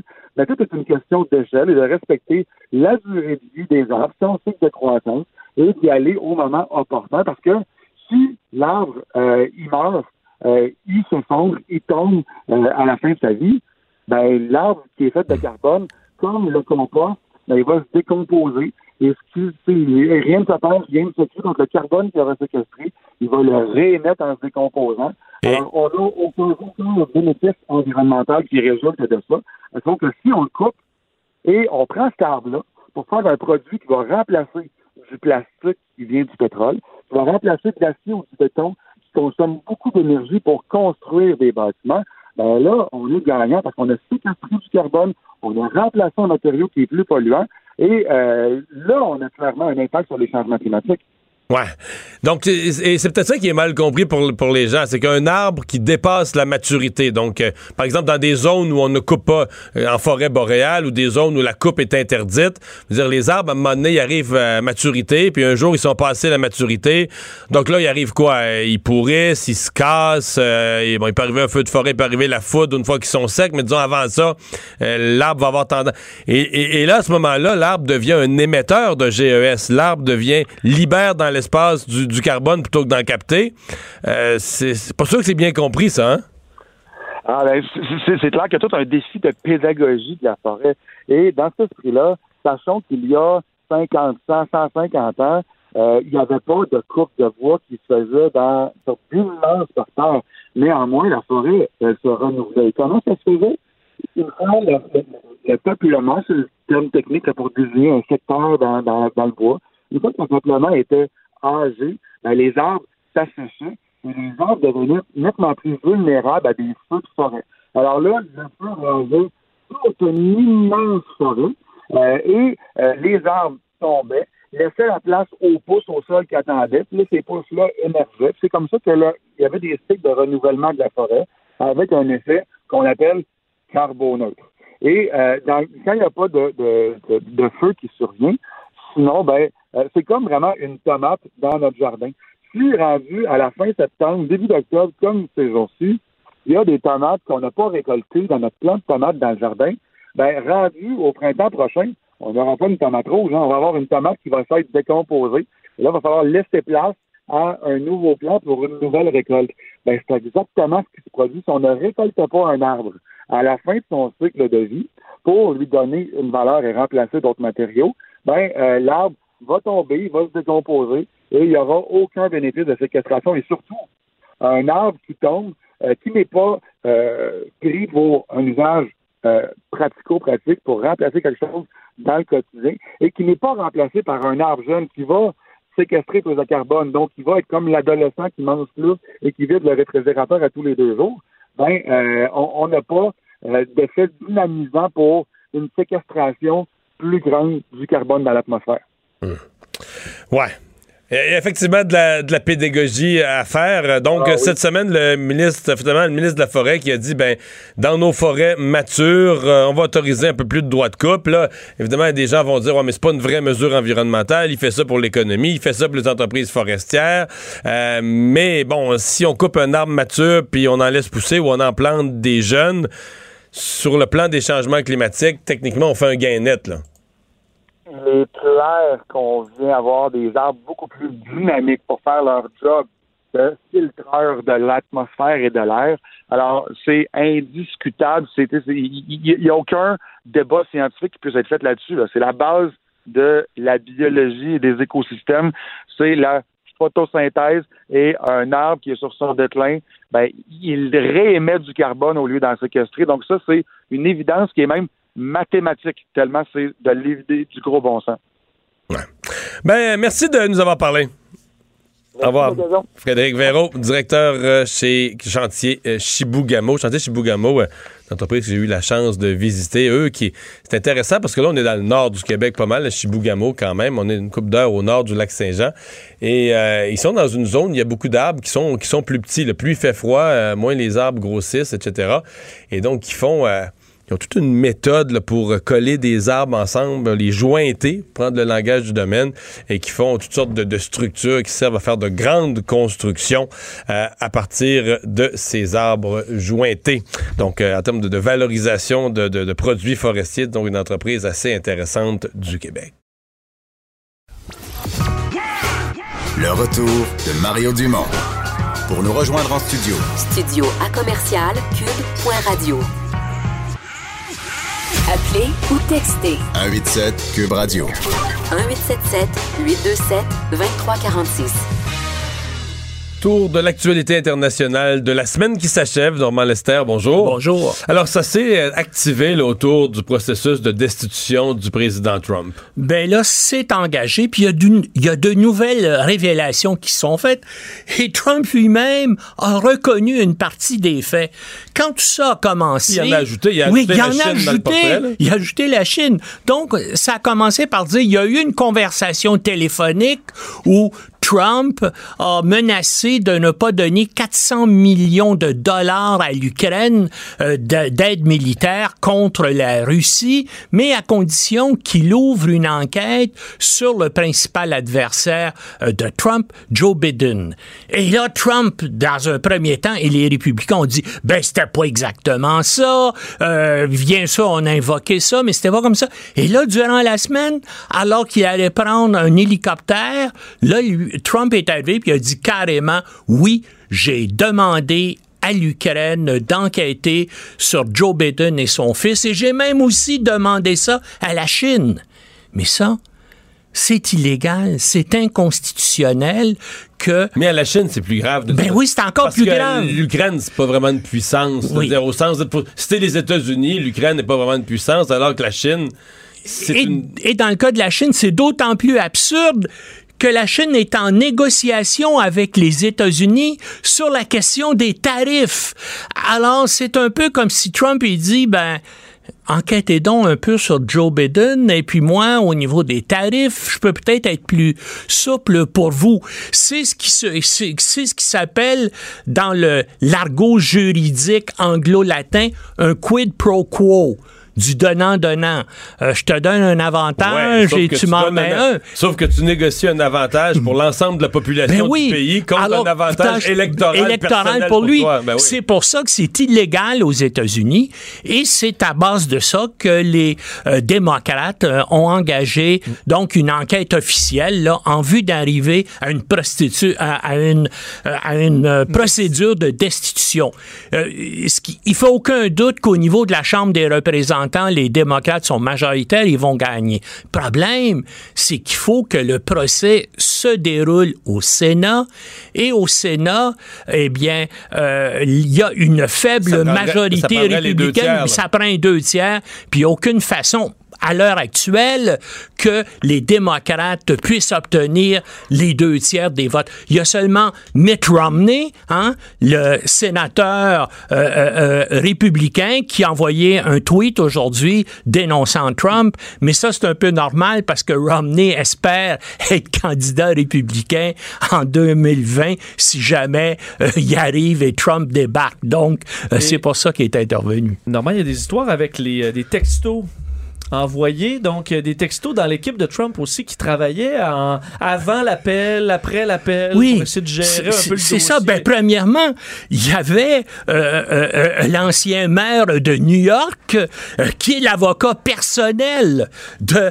Donald Trump, qui agissait là-dedans sans même avertir le département d'État, donc sans même avertir les diplomates américains. Donc, il y avait des échanges entre l'équipe d'avocats personnel de Donald Trump qui poussait donc euh, les, euh, euh, les Ukrainiens à faire une enquête sur Biden. Puis il y avait les diplomates américains qui disent bon, on peut pas faire ça, ça va contre la loi, ça va contre les, les procédures. Et puis, ben, bien sûr, et là, ça met en cause aussi le rôle de Rudy Giuliani, avocat personnel de Donald Trump, qui menait une politique étrangère américaine parallèle à celle du département d'État. Et donc là, la chicane est un peu prise entre les diplomates traditionnels et bien sûr les alliés et les sycophantes euh, de Trump. Non, non, c'est un pays de- qui est complètement désorganisé actuellement et paralysé là-dedans parce que tous les autres pays se disent, ben, euh, avec qui on va faire affaire? Rudy Giuliani, l'avocat de Trump, ou avec le département d'État? On fait affaire avec le département d'État, mais est-ce qu'il faut aussi vérifier avec Giuliani si c'est approuvé par Trump? Une autre affaire, semble-t-il, et là, ça aussi, ça vient de sortir, semble-t-il que euh, euh, Trump a promis aux Chinois de ne pas faire de déclaration publique et que les États-Unis ne dénonceraient pas euh, ce qui se passe à Hong Kong actuellement, pourvu que les Chinois euh, pourraient peut-être accorder, lui accorder un avantage, comme peut-être enquêter sur Biden. Mais le problème, c'est de la folie tout ça, parce qu'il n'y a personne qui pense que Joe Biden faisait affaire en Chine. Bon, c'est vrai, le fils de Biden, Hunter, a travaillé pour une entreprise ukrainienne, mais les diplomates essayaient de convaincre Giuliani quand il a commencé son enquête en disant il n'y a rien là, on a fouillé. Mais là, les Ukrainiens ont tellement peur qu'ils ont annoncé ce matin qu'effectivement, ils allaient Ils ouvrir l'enquête, hein. l'enquête pour plaire à, à Trump et à Giuliani. Maintenant, puis il y a des choses accablantes aussi qu'on ne sait pas encore parce qu'il y a eu un diplomate qui était engagé là-dedans pour le département d'État qui a témoigné en secret aujourd'hui devant euh, la commission d'enquête sur les services de renseignement et selon les bribes que des journalistes de CNBC et de CNN et du New York Times ont appris, il a été extrêmement critique pour Giuliani et Trump, mais là, on, on le sait pas encore. Et lui disait, ben moi, j'essayais de dire que ça n'a pas de bon sens, tout ça, qu'il n'y en a pas eu, il y en, pas eu d'affaires de corruption là-dedans, mais bien sûr, Trump, lui, est parti là-dessus. Puis là, ben, il a décidé littéralement de jouer sa présidence là-dessus, là, en disant, parce qu'il pense que il va garder l'appui d'une majorité d'Américains. En tout cas, une chose qu'on voit dans les sondages les plus récents, c'est que maintenant, il y a plus d'Américains favorables à une enquête sur sa destitution que ça l'était. Là, c'est à peu près euh, euh, euh, 45 à 34 avec les autres qui sont indécis. Mais ça dépasse pas encore 50, Le fameux 50 des Américains. ouais. Euh, Hong Kong, ça se calme pas, là. hein? Non, puis ça, euh, d'après. Les Chinois ne peuvent pas continuer à tolérer une situation comme celle-là.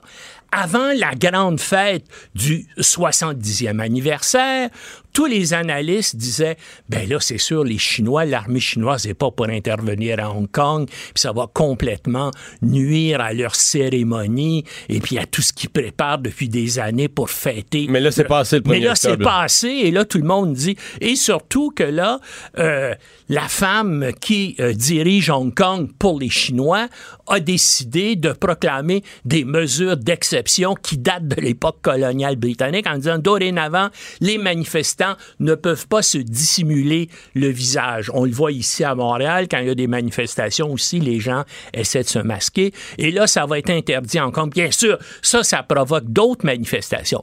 Mais ça ne, ça ne peut pas durer. Là, il y a, vraiment un danger d'une, intervention euh, euh, chinoise pour faire arrêter ça parce que les gens qui sont euh, les opposants, les manifestants, ceux qui veulent défendre et veulent qu'il y ait une certaine démocratie qui continue à Hong Kong, eux autres aussi sont déterminés. C'est vraiment des gens courageux là, de s'opposer à, l'État chinois, dire, qui est un État autoritaire, qui est une des superpuissances de la planète et qui est extrêmement bien armée. Et là, vous avez des jeunes étudiants, hein, pour la majorité, qui décident de s'opposer donc à ce, à, veux dire, à, ce, à ce monstre de puissance-là. Euh, J'espère que ça va mieux se terminer que la répression de la fin des années 80 La où on a euh, Tiananmen ouais. où on a écrasé le mouvement Mais ça pourrait finir d'une Mais ça façon pourrait semblable. parce qu'en Chine, hein, l'économie, ça va pas trop bien présentement. Et ce qui se passe à Hong Kong, ça pourrait commencer à se propager. Et, et, et, et, et donc, euh, le ressentiment populaire, hein, c'est un peu comme un virus. Là, pour l'instant, ils réussissent à contraindre ça à Hong Kong. Mais là, ça déborde à Canton, et là, après ça, ça risque de se répandre dans, les, dans, les, dans toutes les villes de Chine, en fait, de- dans les grandes villes chinoises. un an après l'assassinat de Yamal Khashoggi, il y a euh, bon vraiment des, des- des- des dissensions à l'interne. euh, même autour, au- autour de la famille ouais, de Dans Ben la Salman. famille là, royale, hein, euh, c'est l'agence de presse Reuters, son correspondant à Riyad, qui a été qui a parlé à des membres de la famille royale et à des membres des élites économiques. Et ces gens-là disent ben Mohamed bin Salman là il est incapable de gérer convenablement le pays. Et bien sûr euh, ce qui a so- sonné l'alerte rouge ça a été l'attaque de drones en septembre qui a paralysé complètement la production pétrolière du pays Tu veux dire En que dans le pays, on le blâme pour ça ou Oui, on, oui, on associe on- ça à son on- incompétence à Ben, bien, ben, bien défendre ben les- oui, ben c'est ça, parce que hein, comme ben, je pense qu'on en a déjà parlé ici, au niveau des dépenses militaires, Oui. l'Arabie saoudite est le troisième pays de la planète après la Chine et les États-Unis, et même avec ces centaines de milliards de dollars-là dépensés sur les armements, ils n'ont pas pu arrêter une vingtaine de drones à hélice qui ont euh, démoli une partie de leur infrastructure pétrolière. Puis là, les gens disent, ben, Qu'est-ce que c'est qu'on a comme armée? Puis là, bien sûr, là, les gens disent, oui, mais regardez la stupidité qu'il a fait avec Khashoggi, avoir fait tuer Khashoggi. Pourquoi? Et là, ben, il y a des gens qui disent, ben, tu sais, peut-être c'est pas le gars qui... euh, Et puis lui-même, depuis qu'il a pris le pouvoir, comme vous savez peut-être, à un moment donné, il a arrêté une centaine de membres de l'élite. Il les a mis en prison, remarquez pas n'importe où, dans le Ritz-Carlton de Riyad. Puis là, il les a pour des milliards de dollars en disant, si vous voulez retourner chez vous, il faut que vous versiez, vous, c'est 500 millions de dollars, vous, c'est 1 milliard Des de des dollars. jolies cautions. Oui, des jolies cautions. Alors, tous ces gens-là, il s'est fait un grand nombre d'ennemis et sa gestion, ça semble pas bien fonctionner. Il pensait, bien sûr, envahir, bombarder le Yémen et régler le cas en quelques semaines. Là, la guerre dure depuis 2015 et puis c'est les, c'est les Yéménites, les Houthis, donc une, euh, une secte chiite appuyée par l'Iran, qui semble avoir le dessus sur son armée, qui est une, des armées qui est les mieux équipées de la planète. Alors tout ça fait, puis comme je vous dis, il y a un grand nombre d'ennemis. Oui, mais hein, quand on parle de la famille royale, c'est pas un petit groupe, c'est pas un petit clic de monde. Il y a 10 000 membres dans la famille. Ben, euh, euh, euh, tous les princes ont des harems assez développés, alors ça fait beaucoup d'enfants. En tout cas, il y a 10 000 membres. Beaucoup de monde, beaucoup d'enfants et beaucoup d'argent. Oui, Dans la famille royale d'Arabie Saoudite. Hey, merci, Normand. Mario Dumont et Vincent Dessureau. Le retour de Mario Dumont. Après l'avoir lu et regardé, il était temps de l'écouter. Cube Radio. Les têtes enflées. Voici Master Bugarici. Et toujours spécial, Master, le vendredi, les têtes enflées. C'est euh, c'est vendredi jeans au bureau, mais c'est aussi vendredi, vendredi shooter et bouteille de vin euh, pour les, les têtes enflées. Bon, on, on fait ça Pour une émission qui se veut sérieuse, un quiz sur l'actualité. C'est la pression de la semaine qu'on relâche le vendredi. Ah, Comme un petit ok. 5 à 7. Moi, je vais essayer de répondre à vos questions, pas de vin, là. Et je peux participer. parce- Et là, je peux participer. Je connais pas ta pas nouvelle, tu pas la nouvelle, bon. à deux. Là, j'aime ça. On se transporte en Afrique du Sud. Bon. Une cargaison étonnante a été saisie à l'aéroport de Johannesburg. Euh, mais quelle était cette cargaison? C'est sûrement des animaux, là. Tout le monde qui essaie, ou des morceaux d'animaux, des cornes, des défenses, de la peau, de la fourrure. non, mais là, Dans une tellement- partie d'or, on appelle ça un bullseye, ce que tu es en train de faire. là. Ah ouais? T'es Non, mais c'est sûr que c'est t'es ça. pas mal- t'es il y a tellement de trafic de ça. je- je- Ouais. Ben, c'est- Est-ce que j'ai j'ai-tu nommé le bon, là? T'as pas nommé le bon, mais t'es vraiment, vraiment proche. C'est vivant? C'est totalement vivant. En fait, Ben, pas vivant, c'est mais pas- c'est pas vivant, mais ça vient de Ça- ouais. Pas des cornes, des défenses, T'es proche, t'es vraiment proche. des dents, des, t'es très proche. des os? Ouais, mais voilà, les ossements, Matt. C'est fou. On parle de 800 livres d'ossements de lion. En fait, il y a trois hommes, il y a deux Zimbabwéens et un Congolais qui ont été arrêtés, en fait. 800 livres d'ossements destinés à la Malaisie, euh, qui ont été saisis à l'aéroport. Qu'est-ce en fait. qu'ils font en Malaisie avec des ossements de lion, là? En fait, ce qu'ils font avec ça, c'est. Puis il faut savoir aussi que c'est permis en Afrique du Sud, dans l'élevage euh, dans l'élevage des lions, de pouvoir faire l'exploitation des os. C'est pour de la médecine, en fait. Je retourne Ah. C'est pour la médecine, en fait, spéciale. Ils ont des potions avec ça. On Avec sait des poudres exactement. d'os. Exactement. Ouais, ouais. C'est clair que pour nous, c'est fou un peu qu'on fasse ça avec des lions, mais il faut comprendre Il y a aussi une madame la- très intelligente dans un zoo, c'est-tu aux États-Unis? C'est dans quel pays? Une- Qui est rentrée dans. Vous avez pas vu les images? Non, j'ai pas vu. Elle qui est rentrée dans l'enclos du dans lion. l'enclos du lion. Oui. Puis le lion, euh, le lion avait vraiment l'air de la regarder. en- Oh, c'est le zoo du Bronx, euh, Alexandre. Puis la- le, le lion, c'est hilarant parce que le lion a la même face que nous. Il la regarde en disant Mais Qu'est-ce que tu fais? quel conne! Quel conne! Est-ce qu'elle a pris un morceau? C'est pas drôle, mais elle Non, a- elle non, a pas pris un non, morceau. je te jure. Toi, tu regardes la vidéo là, sur, sur- sur ton ordinateur, puis tu regardes la madame, puis tu dis quel conne. Finalement, tu finis par regarder le lion, puis tu dis ben lui aussi. il regarde, puis il dit quel conne.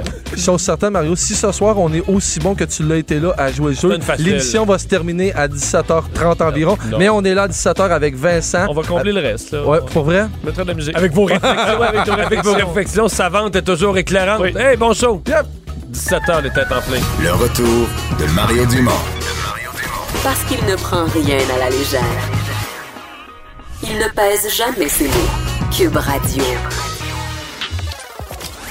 Le buzz de Vincent Dessureau. Mais là, dans ton boss, tu- des chiffres. On vient de dire qu'il y a des shooters tantôt dans ton émission, les têtes Oui. enflées, puis là, t'as des chiffres pour nous couper l'appétit. Mais justement, on va empêcher d'engraisser. Ah! Hein, parce que euh, CNN a un dossier aujourd'hui que j'ai trouvé intéressant sur parce que la FDA américaine, donc la Food and Drug Administration, euh, émet bon évidemment des règles de santé publique, un peu comme comme chez nous, et ils ont fait, euh, ils ont voulu montrer les chiffres de combien on tolère chez, sur certains aliments, euh, entre autres la moisissure euh, et les insectes.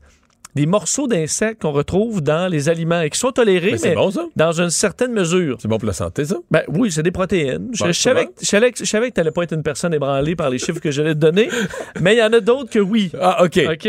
Euh, Vas-y. Entre autres, euh, les graines de café. On tolère à la FDA américaine 10 mg de caca d'animaux à la livre. OK? Alors, c'est pas. On l'infuse, l'eau chaude. Ben, c'est ça. Mais un petit peu de caca, euh, c'est correct, il n'y a pas de problème. Euh, Ah, sinon- fait. Ah, fait. Un petit peu de caca, fait. Fais un café. Ah, oui. Et le poivre noir. Euh, on tolère à peu près 40 fragments d'insectes par euh, cuillère à thé. Tu sais que le poivre noir, ça aide à digérer, semble-t-il. Tu mets beaucoup de poivre là, dans tes aliments, ça, ça, Ça aide à les mieux? digérer, mais c'est encore mieux avec ce que tu viens de dire. Avec un Tu peu vois, de pâte de- d'insectes, c'est encore meilleur. Ou des poils d'animaux qu'on retrouve aussi en grande quantité quand même, parce que un des exemples, le, le beurre d'arachide est un des aliments les plus contrôlés par la FDA, mais malgré tout, on euh, accepte environ euh, 30 euh, morceaux d'insectes par 100 grammes et à peu près Donc, la même. que dans un pot de, mettons, 500 grammes, t'as as, t'as combien? 150 morceaux d'insectes. Exact. Et à peu près la même quantité en poils d'animaux, mais évidemment, c'est c'est fragmenté, puis ça a été euh, très travaillé. C'est millimétrique. Mais. euh, Nanométrique. C'est nanométrique. Mais ce que je te disais, c'est que ça, c'est ce qui est vraiment surveillé par la C'est FDA. peut-être pour ça que c'est si bon le beurre de pinot. D'y ajouter un petit. euh, Ben, c'est- le croquant, là. Ben, en fait, pour te donner euh, un, un exemple, dans chaque deux, mettons l'équivalent d'une toast, tu as huit fragments d'insectes et un petit peu de, de caca aussi. Mais pas, pas beaucoup. Par contre, sur les confitures, les confitures, c'est beaucoup plus lousse que le beurre d'arachide. Entre autres, le beurre de pomme, euh, à peu près, si on, on- on, euh, pour 100 grammes, tu as 5 insectes complets stirés en morceaux. Ah! Mais c'est des Ça insectes m'étonne, ça. souvent un peu plus petits. Comme des vers, des, des vers dans la pomme, très bon. Des vers. Euh, ce qu'on voit beaucoup, c'est des mouches à fruits, entre autres chez les Tu sais enfants. que ce qui est plus écœurant, que, si tu mords dans une pomme, là, ce qui est plus écœurant que de découvrir un verre, c'est de découvrir un demi-verre.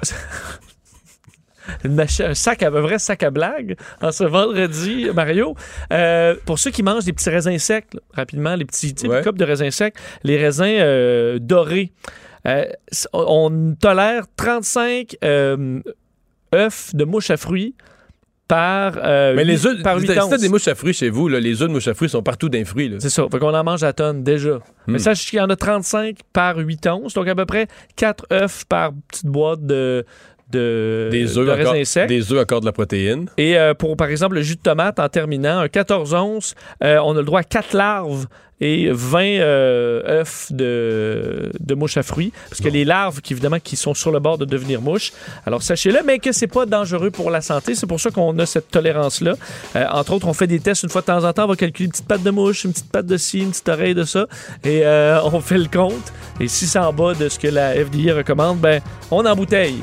Bon. Hey, on est dans les mois en bras, septembre, octobre, novembre, décembre. C'est le 118. C'est vrai. C'est la saison des huîtres. Il me semble que tu nous as mis en appétit là, Ça, pour ça- des- manger des huîtres crues. là. Ça, il y a une grosse bébite dégueulasse par 8. Juste une. Juste une, pas plus. Mais Avec du champagne ou de- du vin blanc. Non, je sais que t'es amateur de, de vin Oui, j'adore, j'adore les huîtres. Tu me donnes le goût d'aller en manger d'ailleurs. Euh, on a un beau week-end, il annonce frais, mais ensoleillé, alors c'est le temps d'aller aux pommes et aux couleurs. Bon, c'est tellement le fun d'aller aux pommes. Maintenant qu'on sait qu'on y mange un petit peu de, de, de larves. Ouais, mais ça, c'est des protéines ajoutées. Merci Vincent, merci toute la gang qui a aidé à préparer l'émission. On vous retrouve lundi tout le monde. Bye. Cube Radio.